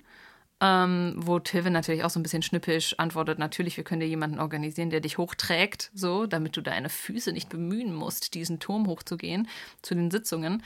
Aber ich finde, Joffrey hat einen Punkt. Denn im nächsten Satz sagt Joffrey, was machen wir eigentlich mit der Targaryen da im Osten? Die soll doch drei Drachen haben. Wie sieht's eigentlich aus, mein lieber Rat? Ähm, sollen wir nicht mal darüber reden? Und dann sagt Tivin, so ein bisschen hochnäsig und eingebildet, ja, bla bla, Drachen, ey, die letzten Drachen, deren Köpfe waren so groß wie Äpfel. Das ist nur eine Kuriosität Aber am anderen Ende der Welt. ja, so ein süße kleine Drachen. Äh, ich bin heute irgendwie mitfühlender als sonst mit Tieren. Ich war auch eben schon so traurig um den Bär. Ja. Jedenfalls, äh, er sagt so, das ist nur eine Kuriosität am anderen Ende der Welt. Äh, was soll uns das scheren? Und Joffrey ist aber so ein bisschen so, hm, ihr hättet mich aber diesbezüglich konsultieren sollen. Und er sagt dann, ja, wir konsultieren dich doch gerade. Also das erste Mal habe ich gedacht, ja, Joffrey, du hast recht. Du hast hier gerade eine gute Idee, die tatsächlich der, den Gedanken deines ähm, Großvaters voraus ist. Und ganz ehrlich, da war ich auf Joffreys Seite. Aber auch nur, weil wir mehr wissen. Also es ist ein abwegiger Gedanke ein bisschen. Aber wir sehen ja die ganze Zeit, was Daenerys macht. Deshalb wissen wir halt mehr als die Beteiligten. Aber klar, Joffrey sieht eine Bedrohung und nimmt sie ernst. Das ja, ich wollte gerade sagen, ist es so abwegig zu hören, dass Daenerys drei Drachen hat und das ist eine echte Quelle. Und natürlich, okay, vielleicht waren die letzten Drachen so groß, dass ihre Köpfe gerade mal wie ein Apfel groß waren. Aber er sagt zu Recht, es gab auch Drachen, deren Köpfe waren so groß wie Kutschen. Und alleine, dass Drachen wieder da sind und so lange tot waren, das bedeutet doch was. Und okay, die wissen noch nicht unbedingt von den Unbefleckten, aber Drei Drachen reicht ja schon. drei Drachen. Wir haben doch letztes Mal gelernt, der Typ von den Unbefleckten wollte den Drachen tauschen gegen seine komplette Armee. Das zeigt ja, dass Drachen irgendwie schon eine krasse Stellung und einen krassen Wert haben. Lass uns darüber gleich nochmal sprechen. Lass uns erst vielleicht einmal kurz die Hochzeit abhaken. Nein. Die nimmt Ich will noch eine Sache sagen. Entschuldigung. Aber ich habe dazu noch eine Frage, die ich dir jetzt an der Stelle stelle. ja. Wir haben doch im Rat des Königs Wahres, Hm, den Glatzmann, der Eunuch, der überall Augen und Ohren hat. richtig. Jetzt sag du mir mal bitte, warum der noch nicht davon berichtet hat, dass Daenerys die ganze unbefleckten Armee hat. Du willst mir doch nicht erzählen, dass der davon nicht weiß. Der weiß doch alles. Wenn ich dir davon erzähle, dann spoilere ich dich ja. So, das ist nämlich das nächste, worüber ich die ganze Zeit nachgedacht habe in dieser Nacht, in der ich nicht schlafen konnte.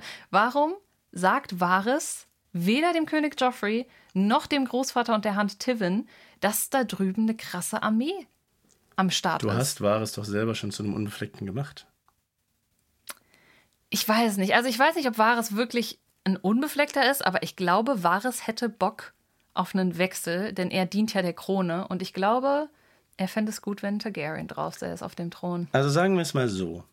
Jemand, der seine Augen und Ohren überall hat, sich mit jedem versteht, aber mit niemandem befreundet ist, ne? Richtig? bietet ja auch ein gewisses Potenzial, Severus Snape-mäßig vielleicht nicht der Krone zu dienen, sondern jemand anderem zu dienen und ein Doppelagent bei der Krone zu sein. Varys ist ein Targaryen. Nein, ich weiß es nicht. Weißt du? Also es ist, Ja. die, ich finde die Figur Varys bisher zwar sympathisch, Ja. aber immer noch so vage und so distanziert, dass man die ja eigentlich überall einordnen könnte. Mhm. Also er kann von Daenerys sein, er könnte vielleicht von Rob sein, er könnte ein Wildling sein, er könnte vielleicht von woanders aus Essos sein, einer der Junkai oder so. Er könnte von, er könnte eigentlich irgendjemand von überall sein, weil er ist ein niemand, der gefühlt jeden kennt und alles weiß. Auf jeden Fall ist er sass. So, Hochzeit. Hochzeit. Ich war überrascht, dass die Hochzeit doch jetzt so schnell durchgezogen wird. Noch vor der Hochzeit von Joffrey. Mhm. Und Joffrey wollte es wahrscheinlich schnell durchboxen, weil er es lustig fand. Er macht sich ja auch sehr lustig drüber. Ich hatte gerade einen Gedanken, aber ja, äh, rede ich gleich drüber. Erstmal, um es abzuhaken, Ja. weil es passiert nicht viel. Die Hochzeit geht vonstatten. Beide machen sich schick. Sansa spielt ihr Spiel ganz gut mit. Tyrion versucht vor der Hochzeit, besucht der Sansa auch kurz, versucht einfühlsam zu sein, versucht ihr klarzumachen. Ich, wär, ich weiß, das ist nicht cool für dich, aber ich werde kein Arschloch sein. Auch Er Margery, ist so süß, ich mag ihn. auch Margery sagt zu Sansa, das ist bestimmt nicht der schlimmste der Targaryens. Es gibt eine Szene zwischen Margery und Cersei, wo Cersei vom Lied Reigns of Castamere erzählt und eine Geschichte, weil Margery nennt sie Schwester und Cersei sagt, das und das ist passiert. Ich weiß die Story leider nicht mehr genau. Auf jeden Fall äh, gab es ein Haus, was sich gegen die Lannisters aufgelehnt hat und Tywin hat sie alle gemeuchelt und umgebracht und ähnliches blüht dir. Solltest du mich noch einmal Schwester nennen. Also, sie ist gar nicht Girl Support Girls. Sie ist so das Gegenteil. Ja. Ich hasse die. Cersei fuckt sich richtig ab. Ähm, die Hochzeit findet statt. Joffrey versucht alles, um sich lustig zu machen, indem er zum Beispiel Tyrion die Trittleiter wegnimmt.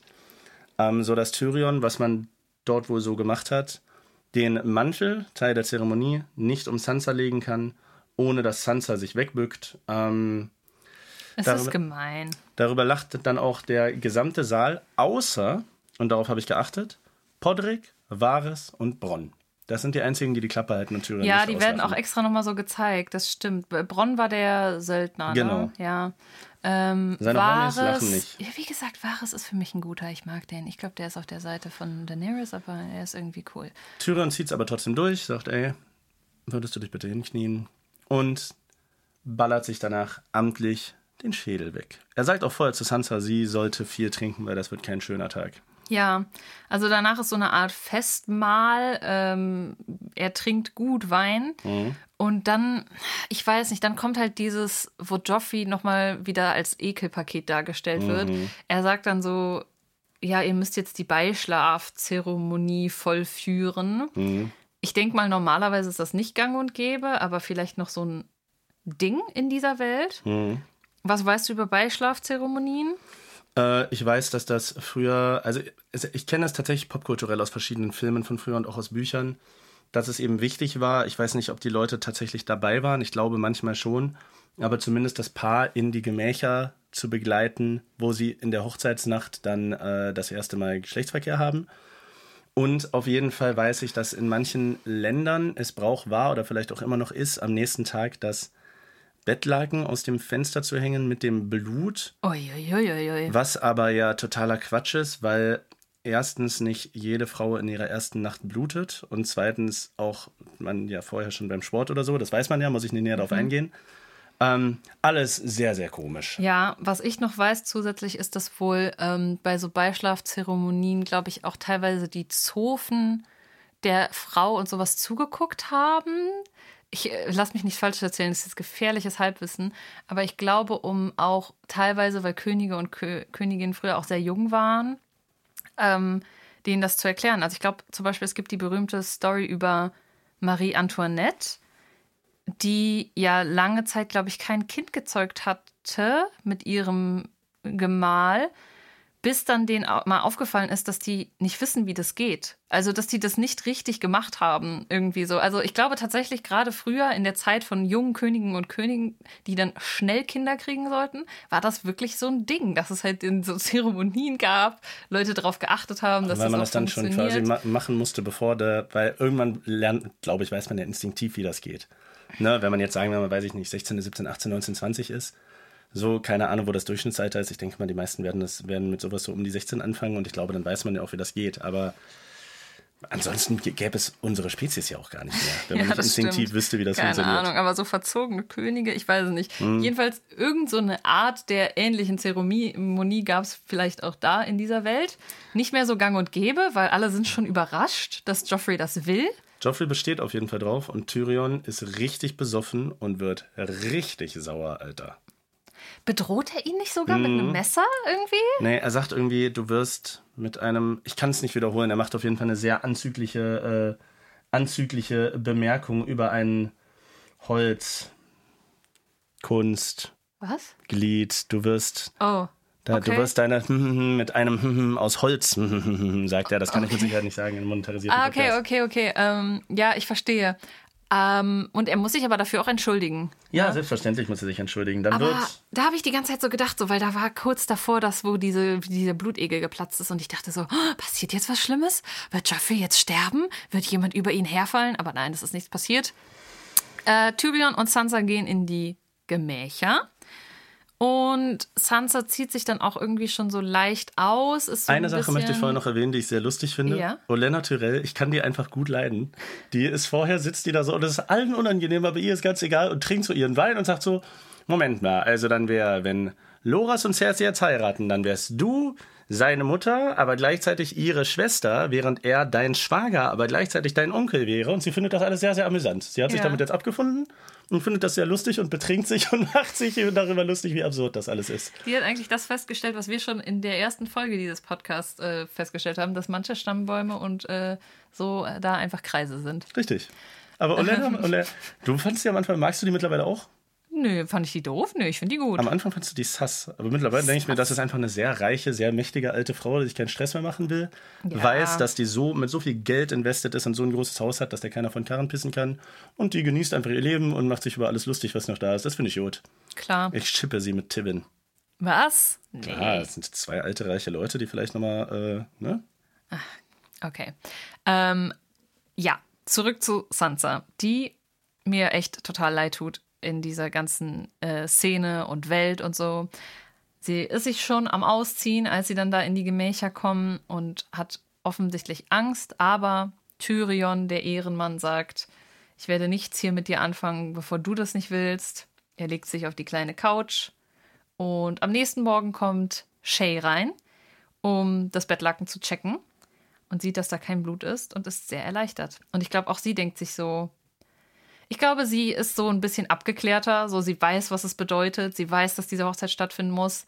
Und sie weiß, glaube ich, sogar auch, dass er irgendwann mit ihr schlafen muss. Aber ich glaube, sie ist in dem Moment einfach stolz auf ihn, dass er ja Sansa da den Raum gibt und sie nicht irgendwie überfällt. Also nicht nur, dass er nicht nur, dass äh, er sie nicht betrügt, weil das wird er irgendwann müssen, genau. sondern dass er sagt, ey, da ist eine sehr junges Mädchen. Tyrion sagt ja sogar zu jung. Ich glaube nicht, dass das viele in der Serie gestört hätte. ja Na, aber er sagt, nee, Alter, du, du bist, wie alt ist sie? Was hat sie? 14. 14? Du bist 14, du hast da keinen Bock drauf. Mhm. Und dann machen wir das nicht. Ja, ich glaube, wie gesagt, Shay ist, äh, ich glaube, Shay war froh darüber und nicht darüber, dass er sie nicht betrogen hat, weil ich glaube, Shay weiß, dass das früher oder später passieren muss. Er Hätte auch, ich glaube aber, das könnte auch ein bisschen mitschwingen. Ja, okay, Dass er nicht klar. vielleicht gleich in der ersten Nacht drauf hüpft. so. Ja, ja. Aber ja, du magst recht haben, dass äh, sich bestätigt, dass Tyrion eine coole Socke ist, der Frauen halt einfach nicht benutzt. Also er war viel bei Prostituierten, das ist damals normal, aber ich glaube, auch da hätte er keine Vergewaltigung oder so rübergebracht. Also er will einfach nichts, was nicht einvernehmlich ist, trotz seines Standes. Ja, Und ich denke, das war damals was Seltenes. absolut. Wie gesagt, bin gespannt, wie das weitergeht. Sehr gespannt. Ich habe ja schon. Ich sage dir, Sansa hatte es für mein, Verhältnis, für mein Verständnis, auch wenn Tyrion jetzt optisch vielleicht nicht der äh, attraktivste, normschönste sie Mann hat da ist. gut getroffen. Sie hat es von Ja. den ganzen Leuten da in Königsmund mit am besten getroffen. Ja. Ähm, ich hatte ja mal irgendwann ganz früher gesagt, dass ich mir vorstellen kann, dass Tyrion irgendwann auch nochmal auf dem Thron sitzt. Mhm.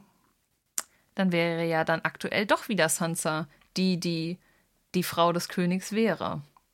Vielleicht dreht sich der Spieß ja auch so. Man weiß es nicht.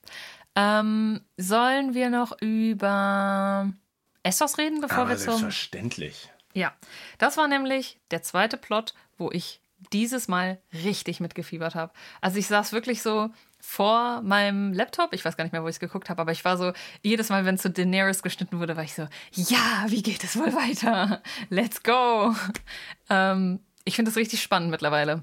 Was passiert da? Da passiert nämlich dieses Mal mehr als letztes Mal. Sie kommen vor die Tore von Yunkai. Eine weitere Stadt in Essos, die eine jahrhundertelange Geschichte hat. Viel Reichtum, viele Sklaven. Mhm. 200.000, ne? Richtig. Oder 20.000? 200.000. 200.000. Ähm, und Daenerys hat einen neuen Job. Sie hat sich ein, sie hat sich ein neues Charity-Projekt auf die Fahne Daenerys geschrieben. Lincoln, Alter. Ja, ähm, Daenerys hat irgendwie jetzt den Drang, Sklaven zu befreien. Also äh, ihre Berater sagen ja so ein bisschen, ja, Junkai, weiß ich nicht, sollten wir die angreifen? Im Feld hätten wir vielleicht eine Chance, in der Stadt nicht unbedingt. Und dann sagt sie so, wie viele Sklaven haben die? Dann sagt, ich glaube, Sir Mormont, er hat 200.000. Und dann sagt sie, also haben wir 200.000 Gründe, sie anzugreifen. Clap for Daenerys, Alter. Ja, ich muss sagen, ich bin mir nicht sicher, ob das noch so lange gut geht, aber darüber können wir gleich sprechen. Erstmal finde ich es auf jeden Fall witzig, dass sie sich jetzt sozusagen einen neuen Namen gegeben hat. Also sie ist jetzt nicht mehr nur Daenerys Sturmtochter, Mutter der Drachen. Mutter der Drachen. Sie ist aber auch auf jeden Fall, was sie schon war, ich habe es mir extra gemerkt, ist auch irgendwie Königin, Königin der, Andalen und der, ersten, Menschen. Menschen. Genauso wie Baratheon auch. Alles klar, die haben anscheinend alle diesen Titel. Ähm, irgendwas noch mit der Valyria. Tochter der Valyria? Sturmtochter? Irgendwas. Und jetzt hat sie sich auf jeden Fall einen neuen Namen noch dazu überlegt. Brecherin der Ketten. Mutter der Drachen, Sp äh, Sprengerin der Ketten oder Brecherin? Brecherin? Ich glaube Brecherin der Ketten. Brecherin der Ketten, Mutter der Drachen, äh, Königin der Andalen und der ersten Menschen ja. und bla bla bla und bla. Stell dir bla. vor, du könntest dir einfach in der echten Welt für jede coole Sache, die du so machst, so ehrenamtlich nebenbei, gibst du dir einfach so einen neuen Namen. Zum Alicia Beispiel, Joe, Zerstörerin des Genderns und Kritikerin der Kinderinfluencer-Mütter. genau. Zum Beispiel, ich habe ja früher mal äh, zum Beispiel auch Schwimmunterricht gegeben. Lehrerin der Schwimmenden will ich dann. Und so, ich würde mir einfach so einen richtig langen Namen geben. Ähm, Darf ich einfach mal als Sidefact droppen, weil es lustig ist? Ich weiß nicht, ob du es schon mal gesagt hast, dass du mir erzählt hast, dass du mal Bademeisterin warst. Das weiß ich, ja. Weiß man das? Ja, das weiß Ich finde das so lustig. Meisterin der Badenden wäre ich dann auch noch zusätzlich. Meisterin, Wächterin der Therme. ja, so ungefähr. oh, okay. Ja, und ähm, okay, weiter geht's. Der Brief von den Junkais kommt auf jeden Fall. Genau. Bietet ihr, äh, schenkt ihr sehr viel Gold. Ja, aber Daenerys macht richtig auf dicken Macker. Also ja, sie sitzt da wie, wie äh, ja, der Herrscher irgendwie auf ihrem Thron, neben ihr die drei Drachen, die die ganze Zeit auch die Leute aus Junkai so ankeifen, wenn sie eine falsche Bewegung machen. Sie wirft denen auch so demonstrativ ein Stück Fleisch hin mhm. und die mhm. Drachen äh, rangeln dann um das Stück Fleisch. Also so richtig machtdemonstrativ. Ja, die machten Max. Um sie rumstehen äh, Grauer Wurm, Serbaristan, Jura Mormont, die drei Drachen sitzen da. Sie sitzt auf ihrem Thron das macht schon Eindruck. Mhm. So, der Typ, es kommt auf jeden Fall, schenkt ihr äh, eine Kiste Gold und sagt, wir sind doch ein friedliebendes Volk. Wir sind doch auch ein großzügiges Volk. Lass uns doch in Ruhe. Lass uns unseren Geschäften nachgehen. Hier hast du Gold. Bitte geh weiter. Hast noch Schiffe? Er sagt ja sogar, du bekommst genau. so viele Schiffe, wie du willst, und auf denen ist auch noch Gold. Also wirklich guter, guter Deal für Daenerys an der Stelle. Leider sieht Daenerys aber, dass er von in einer Sänfte sitzt, die von Sklaven, Sklaven getragen wird. Ja, genau. Also hinter ihm knien auch so zwei, drei Sklaven mhm. und deswegen sagt sie, nope, Gegenangebot, du darfst dein Leben behalten und dafür befreist du alle Sklaven. Sie denkt sich halt wahrscheinlich auch, ey, wenn die das alles haben, schön und gut, aber wenn ich äh, die einnehme, dann kann ich die Schiffe mir auch alle nehmen. Das stimmt. Ähm, an der Stelle habe ich drüber nachgedacht, ob Daenerys sich nicht übernimmt. Weil klar, sie hat diese 8000 Unbefleckten, die im Kampf auch ein bisschen trainieren könnten. Aber du hattest mal diese Geschichte erzählt von Sparta. Spartacus. Spartacus und den Sklaven, die er befreit hat. Möchtest die du das ihm, mal kurz ausführen? Also es ist ihm tatsächlich am Ende zum Verhängnis geworden, dass äh, seine Armee, obwohl Spartacus ein eine leuchtende äh, historische Figur ist und ein, ein Sinnbild für Revolution und Aufstand. Und ich will das gar nicht schmälern, aber mhm. es ist ihm zum Verhängnis geworden, unter anderem, dass seine Schar am Ende fast nur noch aus nicht kampfgeschulten Sklaven bestanden hat, die selbstverständlich zu versorgen waren, aber verhältnismäßig sehr, sehr wenigen Kriegern. Also er hatte viele Mäuler zu stopfen, die ihm in seinem Widerstand nicht weitergeholfen haben während er zu Anfang einen ganz kleinen Trupp hatte, der aber aus Gladiatoren und später dann eben auch aus kriegsgeschulten Leuten bestanden hat, mit denen er viel effizienter arbeiten konnte. Weil wenn du, weiß nicht wie viele, ich habe jetzt keine Zahl im Kopf, aber sagen wir mal, was hat Daenerys 8 jetzt? 8000. Ja, am Ende ja dann 10.000. Ja. Wenn sie dann am Ende 10.000 gute Krieger hat und 200.000 Sklaven, von denen vielleicht 10.000 schon mal ein, Pferd, äh, ein Schwert in der Hand hatten, dann hat sie 190.000 Münder zu stopfen auf 20.000 Leute, die ihr dabei helfen können, Nahrung für die zu kriegen und gleichzeitig ihre Kriege führen müssen. Mhm. Dann sind da wahrscheinlich noch alte Leute dabei und Kinder dabei, eventuell schwangere Frauen, die nicht so schnell laufen können.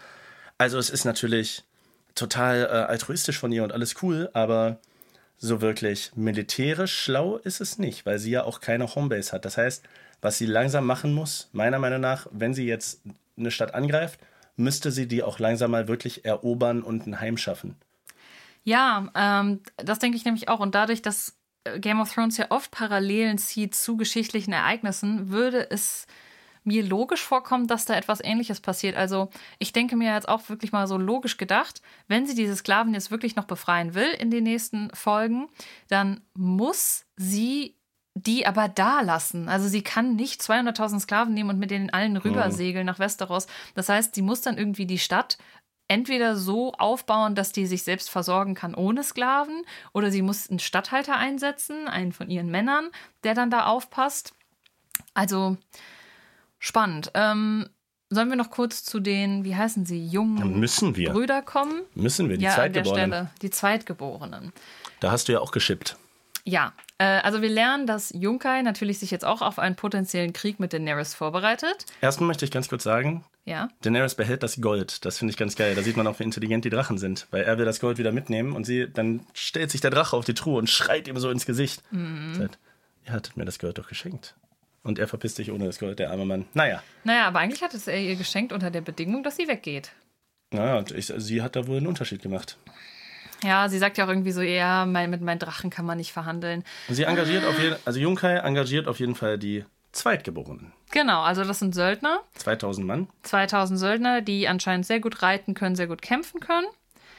Und Daenerys denkt sich, hm, dann lass doch mal auch mal versuchen, mit den Söldnern zu verhandeln. Es geht wieder in Daenerys Zelt. Diesmal ist der Söldner-Anführer dort. Namen habe ich vergessen. Ich auch. Ein weiterer Mann aus Bravos und ein weiterer Mann, der schon wieder direkt eingeführt wurde wie ein Main Character. Denn beide anderen werden von, ähm, von ihrer Bediensteten vorgestellt, glaube ich, oder von irgendjemand anderem. Und er muss sich selbst vorstellen. Mit dem Namen Dario Naharis. Ja.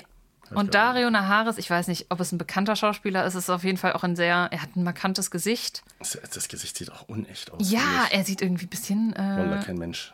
ja, interessant auf jeden Fall. Ähm, er ist die ganze Zeit schon, glaube ich, so ein bisschen während den Gesprächen mit Daenerys am Kokettieren und vielleicht auch so ein bisschen low-key am Flirten. Also man hat, merkt auf jeden Fall direkt, dass er Daenerys irgendwie auch gut findet. Ja, kann ich gar nicht verstehen. Ja. Äh, die, die anderen Typen, also gerade der Anführer der, ähm, wie heißen sie? Zweitgeborenen. Zweitgeborenen, macht sich richtig über Daenerys lustig, ist so, jo, äh, bist du nicht die eine Prostituierte, die ich schon mal im Bett hatte? Da, äh, du erinnerst mich irgendwie an jemanden. Also er ist so richtig respektlos, haut auch ihrer Übersetzerin so auf den Arsch. So, also er wird auch richtig unsympathisch dargestellt. Ähm, die entscheiden sich dagegen, mit Daenerys zu arbeiten, weil Ehrenkodex, wer dich engagiert, dem musst du auch treu sein. Was bist du sonst für ein Söldner? Genau. Und dann sitzen die drei abends zusammen und überlegen sich, ja, aber eigentlich blöd. Wir haben zwar 2000 gute Soldaten, aber die hat 8000. Die Chancen sehen nicht so gut aus, Mann. Mhm. Die haben keinen Bock auf Beef mit den Unbefleckten. Wer hätte den schon? Ja, und dann wollen sie doch einen von ihnen absenden, um, habe ich das richtig verstanden, um Daenerys zu töten, oder? Genau. Ja. Sie losen, sie lassen eine äh, Prostituierte oder was auch immer das ist losen mit drei Münzen. Eine davon ist aus Bravos. Diese Münze soll, äh, soll denjenigen äh, bestimmen, der sie töten muss. Was ich lustig finde, weil zwei Münzen sind rund und die Bravos-Münze ist viereckig. Das heißt, es ist relativ einfach zu erführen für die ersten beiden, welche sie nehmen. Dario Naharis wird der Auserwählte, der Daenerys töten soll, und verabschiedet sich mit den Worten äh, Vala Morgulis. Was bedeutet das nochmal? Jedermann muss sterben. Jedermann muss sterben. taucht bei Daenerys auf, die gerade in der Badewanne liegt. Nachts hat sich in ihr Zelt geschlichen, aber auf eine andere Weise, als man denkt. Er bedroht kurz Missandei, aber nur damit Daenerys nicht schreit und keinen Alarm schlägt. Und was tut er dann? Er packt seine Tasche aus und in der Tasche sind die Köpfe von seinen beiden Kollegen. Denn er hat sich kurzerhand gedacht, ich köpfe meine Freunde und ich. Ich glaube, er will überwandern. Also er will sich Daenerys auf jeden Genau. Fall anschließen. Ich mit denke den Zweitgeborenen zusammen mit den auch, von denen er jetzt der Zweitgeborenen. einzige Anführer ist. Und ich sag ganz ehrlich, wir kennen ja jetzt langsam Daenerys Type, also ihren Typ Mann. Ich würde sagen, dadurch Groß, groß, stark, lange Haare, Anführer. und sichelförmige Waffe. Du redest von dem Schwert. ja, ich rede von dem Schwert. Ähm, nee, warte, wie hieß aber ihr erster Mann? Der Schauspieler da, der Äh, bekannte? Jason Momoa. Äh, ja, aber Äh, wie? Khal Drogo. Khal Drogo, genau. Khal Drogo war ja auch groß, muskulös, lange Haare, hat mit dieser Sichel gekämpft. Und der Typ, Wäre ich auch Daenerys-Type? nee, no offense, aber du hast keine langen Haare, du bist groß, du muskulös, ja. Ich glaube, du müsstest noch mal ein bisschen pumpen gehen. ähm, Ja, super. Ich weiß nicht, kämpfst du gerne mit sichelförmigen Waffen? Oh ja. Ähm, Ich bin Kölner, klar. wa- wie hieß der Kollege nochmal?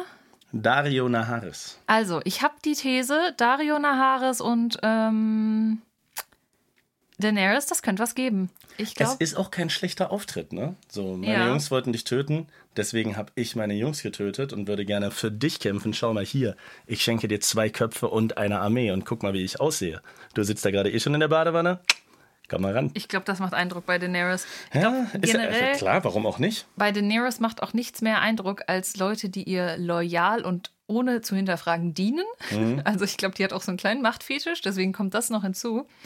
Die könnten ein Team werden. Aber ihr vielleicht gleichzeitig auch und intim werden. Weil ich, ich kann mir schon vorstellen, wenn du, äh, wenn du den ganzen Tag über alles herrschst und immer Macht und dich ja, so auf so ein Podest stellst, fast schon gottgleich, ich verdiene den Thron, kann ich mir vorstellen, dass in deinen privaten Gemächern dann jemand, der groß und maskulin und dominant ist, vielleicht einen ganz guten Ausgleich schafft, wenn du schon den ganzen Tag eine Herrscherin sein musst. Wer weiß das schon? Ich kann Wer weiß das in die schon. Köpfe nicht reingucken, aber es wäre für mich logisch. Ja. Ich denke, die werden sich zusammenschließen. Daenerys hat auf jeden Fall einen Lauf aller. Hübsche Männer stellen ihr nach, fähige Krieger schließen sich ihr an, ihre Drachen wachsen. Sie hat mit Barristan und Mormont zwei erfahrene Leute, die beide Westeros kennen. Die hat mit Grauer Wurm einen sehr, sehr guten General, mit Missande eine Übersetzerin an ihrer Seite, die auch sowas, ne, die ihr jetzt auch in der Badewanne geholfen hat. Also bei Daenerys läuft im Moment. Ja, ich habe nur noch, wie gesagt, ein bisschen Sorge. Es gibt ja das berühmte Sprichwort, Hochmut kommt vor dem Fall. Ich habe ein bisschen Angst, dass sie sich übernimmt. Aber natürlich bin eigentlich voll, voll bei ihr und hoffe, es geht weiter. In letzter Zeit hat sie mich auch weniger abgefuckt. Also in den ersten beiden Staffeln hatte sie so ein paar Momente, wo sie noch so ein bisschen vielleicht auch in die Rolle reinwachsen musste. Ne? Sie war ja zu Beginn der Serie ein schüchternes Mädchen, was verkauft werden sollte. Und ist jetzt halt wahrscheinlich die größte Bedrohung, die die Krone jemals hatte. Seit, dem, er- Ja. äh, seit die Targaryens damals das erste Mal sich die Krone geholt haben. Ähm, das heißt, sie musste da erstmal reinwachsen in die Rolle. Und ich habe das Gefühl, so langsam ist sie das, so langsam kann sie damit umgehen. Ist, sie muss nicht mehr, sie muss nicht mehr böse sein, um autoritär zu sein. Absolut. Und das ist cool. Ich Reden wir noch über Sam. Jede Serie braucht einen Sam. Ja. Ähm, das ist gegen Rel- Ende. Das ist auch relativ schnell abgehakt. Ja. Er chillt mit Goldie und der Kleen. Sie reden so ein bisschen über, welchen Namen könnte man Goldie geben. Sam geht kurz raus und ein weißer Wanderer kommt. Ja. Bevor wir über den Weißen Wanderer reden, wir reden noch kurz über Sams Vater. Mhm. Randall Tarley. Und auch hier eine kleine Vorhersage von mir. Sams Vater wurde mittlerweile so oft erwähnt, mehrfach indirekt im, in der Rolle als super strenger Vater. Jetzt noch namentlich, und es wird auch noch gesagt, ja, Randall ist ein blöder Name, nenn dein Kind nicht so Goldie. Da kommt noch was auf uns zu. Ich glaube, der wird auch noch Screentime bekommen, der wird noch gezeigt. Dafür wurde er zu oft erwähnt jetzt, der sogenannte Randall Tarley. Naja, ähm, bevor der weiße Wanderer kommt, kündigt er sich aber irgendwie an, und zwar mit einer ganzen Schar von Krähen. Das stimmt. Da bin ich noch nicht ganz sicher, was das bedeutet. Also auf jeden Fall sitzen da, keine Ahnung, 20, 30, 40 Krähen auf dem Baum. Und dann kommt der weiße Wanderer. Gruselige Szene, wirklich, hatte ein bisschen Thriller-mäßig was, äh, wie er da so hinten zwischen den Baumbäumen auftaucht. Er läuft an John Schnee vorbei. In John Schnee? Äh, nicht John Schnee, sorry. Sam. An Sam läuft er vorbei, schubst ihn beiseite, denn er hat Auge auf das Kind geworfen. Natürlich, es steht ihm ja auch eigentlich zu. Das ja, Kind. Also so wie sie es sehen. Krasta hat ja alle seine Söhne immer geopfert. Klar. Und auch das ist ein Sohn von Krasta, den er sich holen will. Richtig. Warum eigentlich? Ich frage mich, warum sind die weißen Wanderer so obsessed mit Säuglingen? Schmecken die besonders gut? Ist ihr Fleisch besonders frisch? Ich weiß es nicht. Also Oder ziehen die die selbst so? Oh, die essen, These. die essen ihre Frühstückseier gerne mit Babyspeck. These. Wahrscheinlich. Ich hätte jetzt mir überlegt, weiße Wanderer, wissen wir ja, gibt es nur wenige. Wiedergänger sind ja die, die von weißen Wanderern irgendwie gebissen werden oder was auch immer. Aber wie vermehren sich weiße Wanderer? Können die weiße Wanderer Babys zeugen? Oder ist es vielleicht so, dass die Babys von Krasta, wenn die sozusagen jung genug sind und dann gebissen werden, vielleicht können die dann zu weißen Wanderern werden? Gebissen? Ja, nee, also so im Sinne von früh genug verwandelt. Also ich würde jetzt mal sagen, ein 30-jähriger Mann, wenn der von einem, äh, von einem weißen Wanderer angegriffen wird, dann wird der ein Wiedergänger. Aber wer weiß, wenn ein weißer Wanderer irgendwie Voodoo-Zauber mit so einem kleinen Baby macht, Schon wieder die armen Voodoo-Leute. ja, nein, aber irgendeine eine Zauberei Mhm. oder so mit einem kleinen Baby macht, vielleicht kann das kleine Baby dann zu einem weißen Wanderer werden. Denn wir wissen ja, die weißen Wanderer müssen sich irgendwie vermehren, wenn sie in Zukunft angreifen wollen. Da reichen ja nicht nur Wiedergänger. Das ist richtig. Äh, ich finde interessant, dass du diese Frage in den Raum wirfst. Mm, möglicherweise beschäftigt sich die Serie noch mit dieser Frage. Wir werden sehen. Ja, bestimmt. Auf jeden Fall äh, findet Sam das gar nicht cool. Und Sam hat ja noch seinen Dolch aus Drachenglas. Ja. Und er greift den weißen Wanderer von hinten mit diesem Dolch an und der zersplittert und zerpufft in tausend Teile und ist tot. Das heißt, wir wissen, Drachenglas schlägt weißer Wanderer im Schnick, Schnack, Schnuck. weißer Wanderer schlägt Baby. Baby, schlägt Drachenglas. Warum? Nee. Drachenglas schlägt weißer Wanderer. Drachenglas schlägt weißer Wanderer. Weißer Wanderer schlägt Baby, aber dann muss Baby ja Drachenglas schlagen. Nee, das macht keinen Sinn. Das stimmt. Das ist komisch. Ähm, Weißer Wanderer schlägt Baby. Das würde wieder, also wir hatten ja schon mal vor ein paar Folgen darüber diskutiert, warum der weiße Wanderer Sam ursprünglich ignoriert hatte. Du sagst ja, das ist derselbe, ne? Das sah zumindest für mich ziemlich ähnlich aus. Ja, ich weiß halt nicht, ob die alle gleich aussehen, keine Weiß ich Ahnung. tatsächlich auch nicht mehr. Ähm, aber vielleicht ist es wirklich so, Spaß. dass er das äh, weiße Wanderer, das Mann, du irritierst mich, dass die Angst haben vor Drachenglas und vielleicht wirklich deswegen Sam ursprünglich nicht so viel Aufmerksamkeit geschenkt haben. Aber jetzt, wo das Baby in Greifnähe war, hat er sich gedacht, egal, ich hole mir das Baby. Und dann hat aber, ja, Sam das Drachenglas genutzt. Drachenglas wird wahrscheinlich noch eine große Rolle spielen. Na, sie, haben, sie haben ja Sam wieder nicht angegriffen. Er hätte Sam ja wieder einfach töten können und hat ihn nur zur Seite geschubst. Ja. Um das, er hat wahrscheinlich nicht damit gerechnet, dass jemand so lebensmüde ist, ihn anzugreifen. Weil ich glaube, weiße Wanderer sind nicht gewohnt, körperlich angegriffen zu werden. Mhm. Auf jeden Fall entlässt uns die Serie mit einem zerspringenden weißen Wanderer, einem Sam, der das erste Mal in seinem Leben wahrscheinlich kriegerisch richtig was geleistet hat, aller. Mhm. Und einem frisch verheirateten Paar, einer noch stärkeren Daenerys, Also Sam könnte sich jetzt, wenn er Daenerys wäre, den Namen auf die äh, Stirn schreiben. Samuel Tali, Töter der weißen Wanderer, Genau. Besitzer des Drachenglases. Richtig. Ja. Es stehen drei Hochzeiten an. Jetzt meine These, die ich eben hatte. Ich weiß wirklich, ne, nochmal für die Leute, ich weiß fast nichts über die Serie. Wirklich nichts, nichts, nichts. Ich weiß ganz wenige popkulturelle Sachen, zum Beispiel, dass es Daenerys die Mutter der Drachen ist, weil man das schon mal gehört hat. Ich weiß, dass äh, Arya mal in dieser Show von äh, Dingens saß und da diesen großen Prank gemacht hat. Du musst auch echt an der Realität vorbeigehen. Äh. Ja, wie gesagt, wenn ich ne? etwas ignoriere, dann ignoriere ich es eigentlich vollkommen. Aber eine Sache, die ich weiß, ist, dass es irgendwann. Sekunde. Ja. Spoilerwarnung für alle, die mit uns zusammen gucken. Ab jetzt. Ach so, dann müsst ihr jetzt abschalten. Aber naja, äh, so viel Spoiler ist es nicht. Ich weiß nur, dass es eine Folge gibt, die was mit einer Hochzeit zu tun hat und wo sehr viel passiert. Mehr weiß ich nicht. Ich weiß nur, dass es eine Hochzeit gibt und in dieser Folge extrem viel passiert und sich viel dreht. Und jetzt habe ich natürlich, also erstmal dachte ich, die nächste Folge 9, da sagen ja alle, ne, muss ich eine Reaction zu drehen und so. Ich dachte, das wäre, weil irgendwas krasses Kleines passiert. Aber jetzt habe ich die Idee, dass das vielleicht diese berühmte Hochzeitsfolge ist. Ich dachte, die käme erst in Staffel 8 oder so. Aber vielleicht ist es ja die, weil wir haben ja eine Hochzeit, die ansteht, beziehungsweise es, hat, es drei gibt Hochzeiten, die drei anstehen. Hochzeiten, die anstehen. Unter anderem die von Joffrey. Und du meinst, dass die Hochzeit zwischen Robs Onkel und einer Freitochter das Potenzial dafür bietet, während Hochzeiten anstehen von Cersei und Joffrey, den du ja schon seit naja, Ewigkeiten tot aber sehen willst? ja, ja, ich dachte ja, vielleicht heiratet nächste Folge Joffrey, Interesting.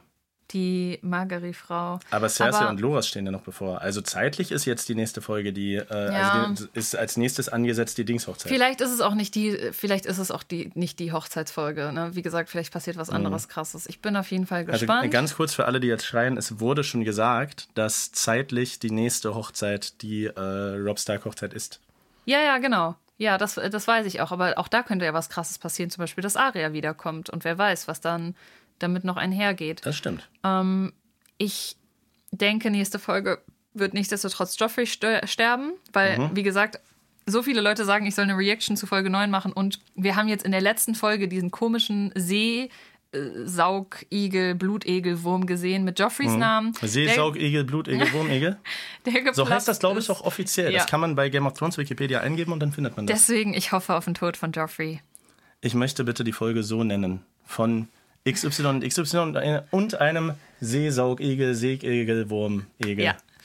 Hast du sonst noch Fragen an mich? Warte, ich muss noch kurz gucken, ob ich noch irgendwas in meiner traumlosen Nacht aufgeschrieben habe. Ähm.